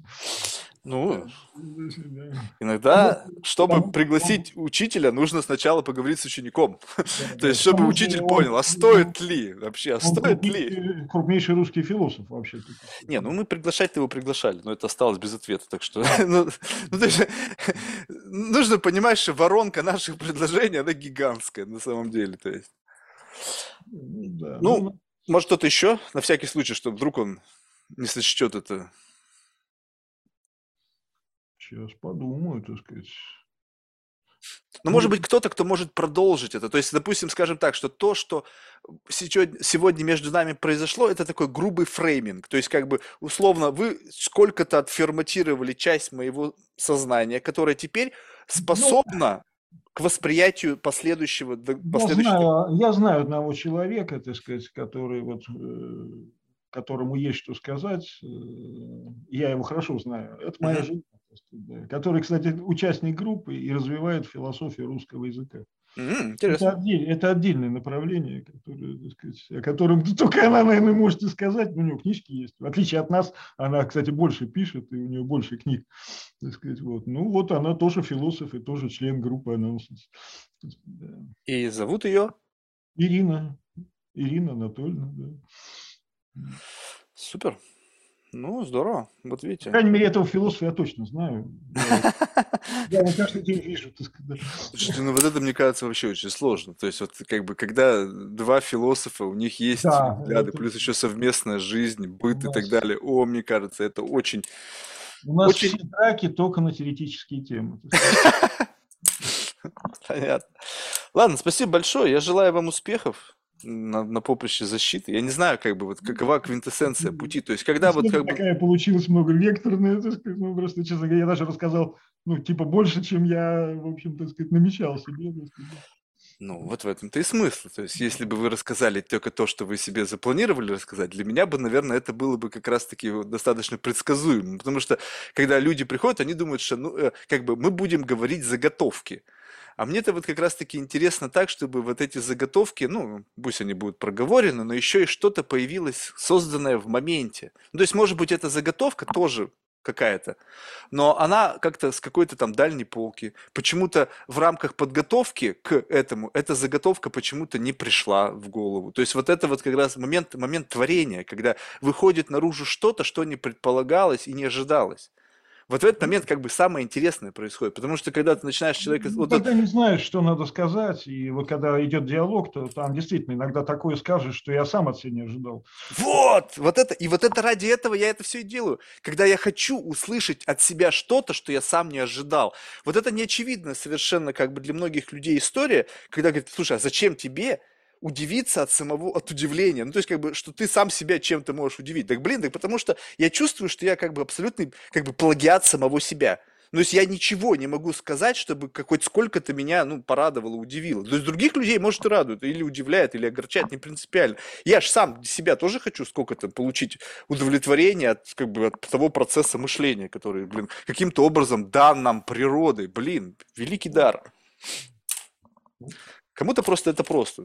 Кто-то, кто-то сказал, по-моему, вчера мне сказал, что... Мы живем творчеством. Ну, Кто-то сказал, что там опять нейроученые там каким-то образом подсчитали, мне все эти цифры, когда возникают, мне все какие-то сомнения, что в среднем возникает 70 тысяч мыслей в день. Я думаю, блин, у кого же это столько возникает? Мне бы, дай бы бог, бы три бы там какие-то мысли в голове бы за день, я бы был бы уже счастлив. А говорят 70 тысяч. Ну, каких-то там, может быть, нефиксируемых, там еще что-то. Я думаю, блин, как вы опять, как вы это подсчитали?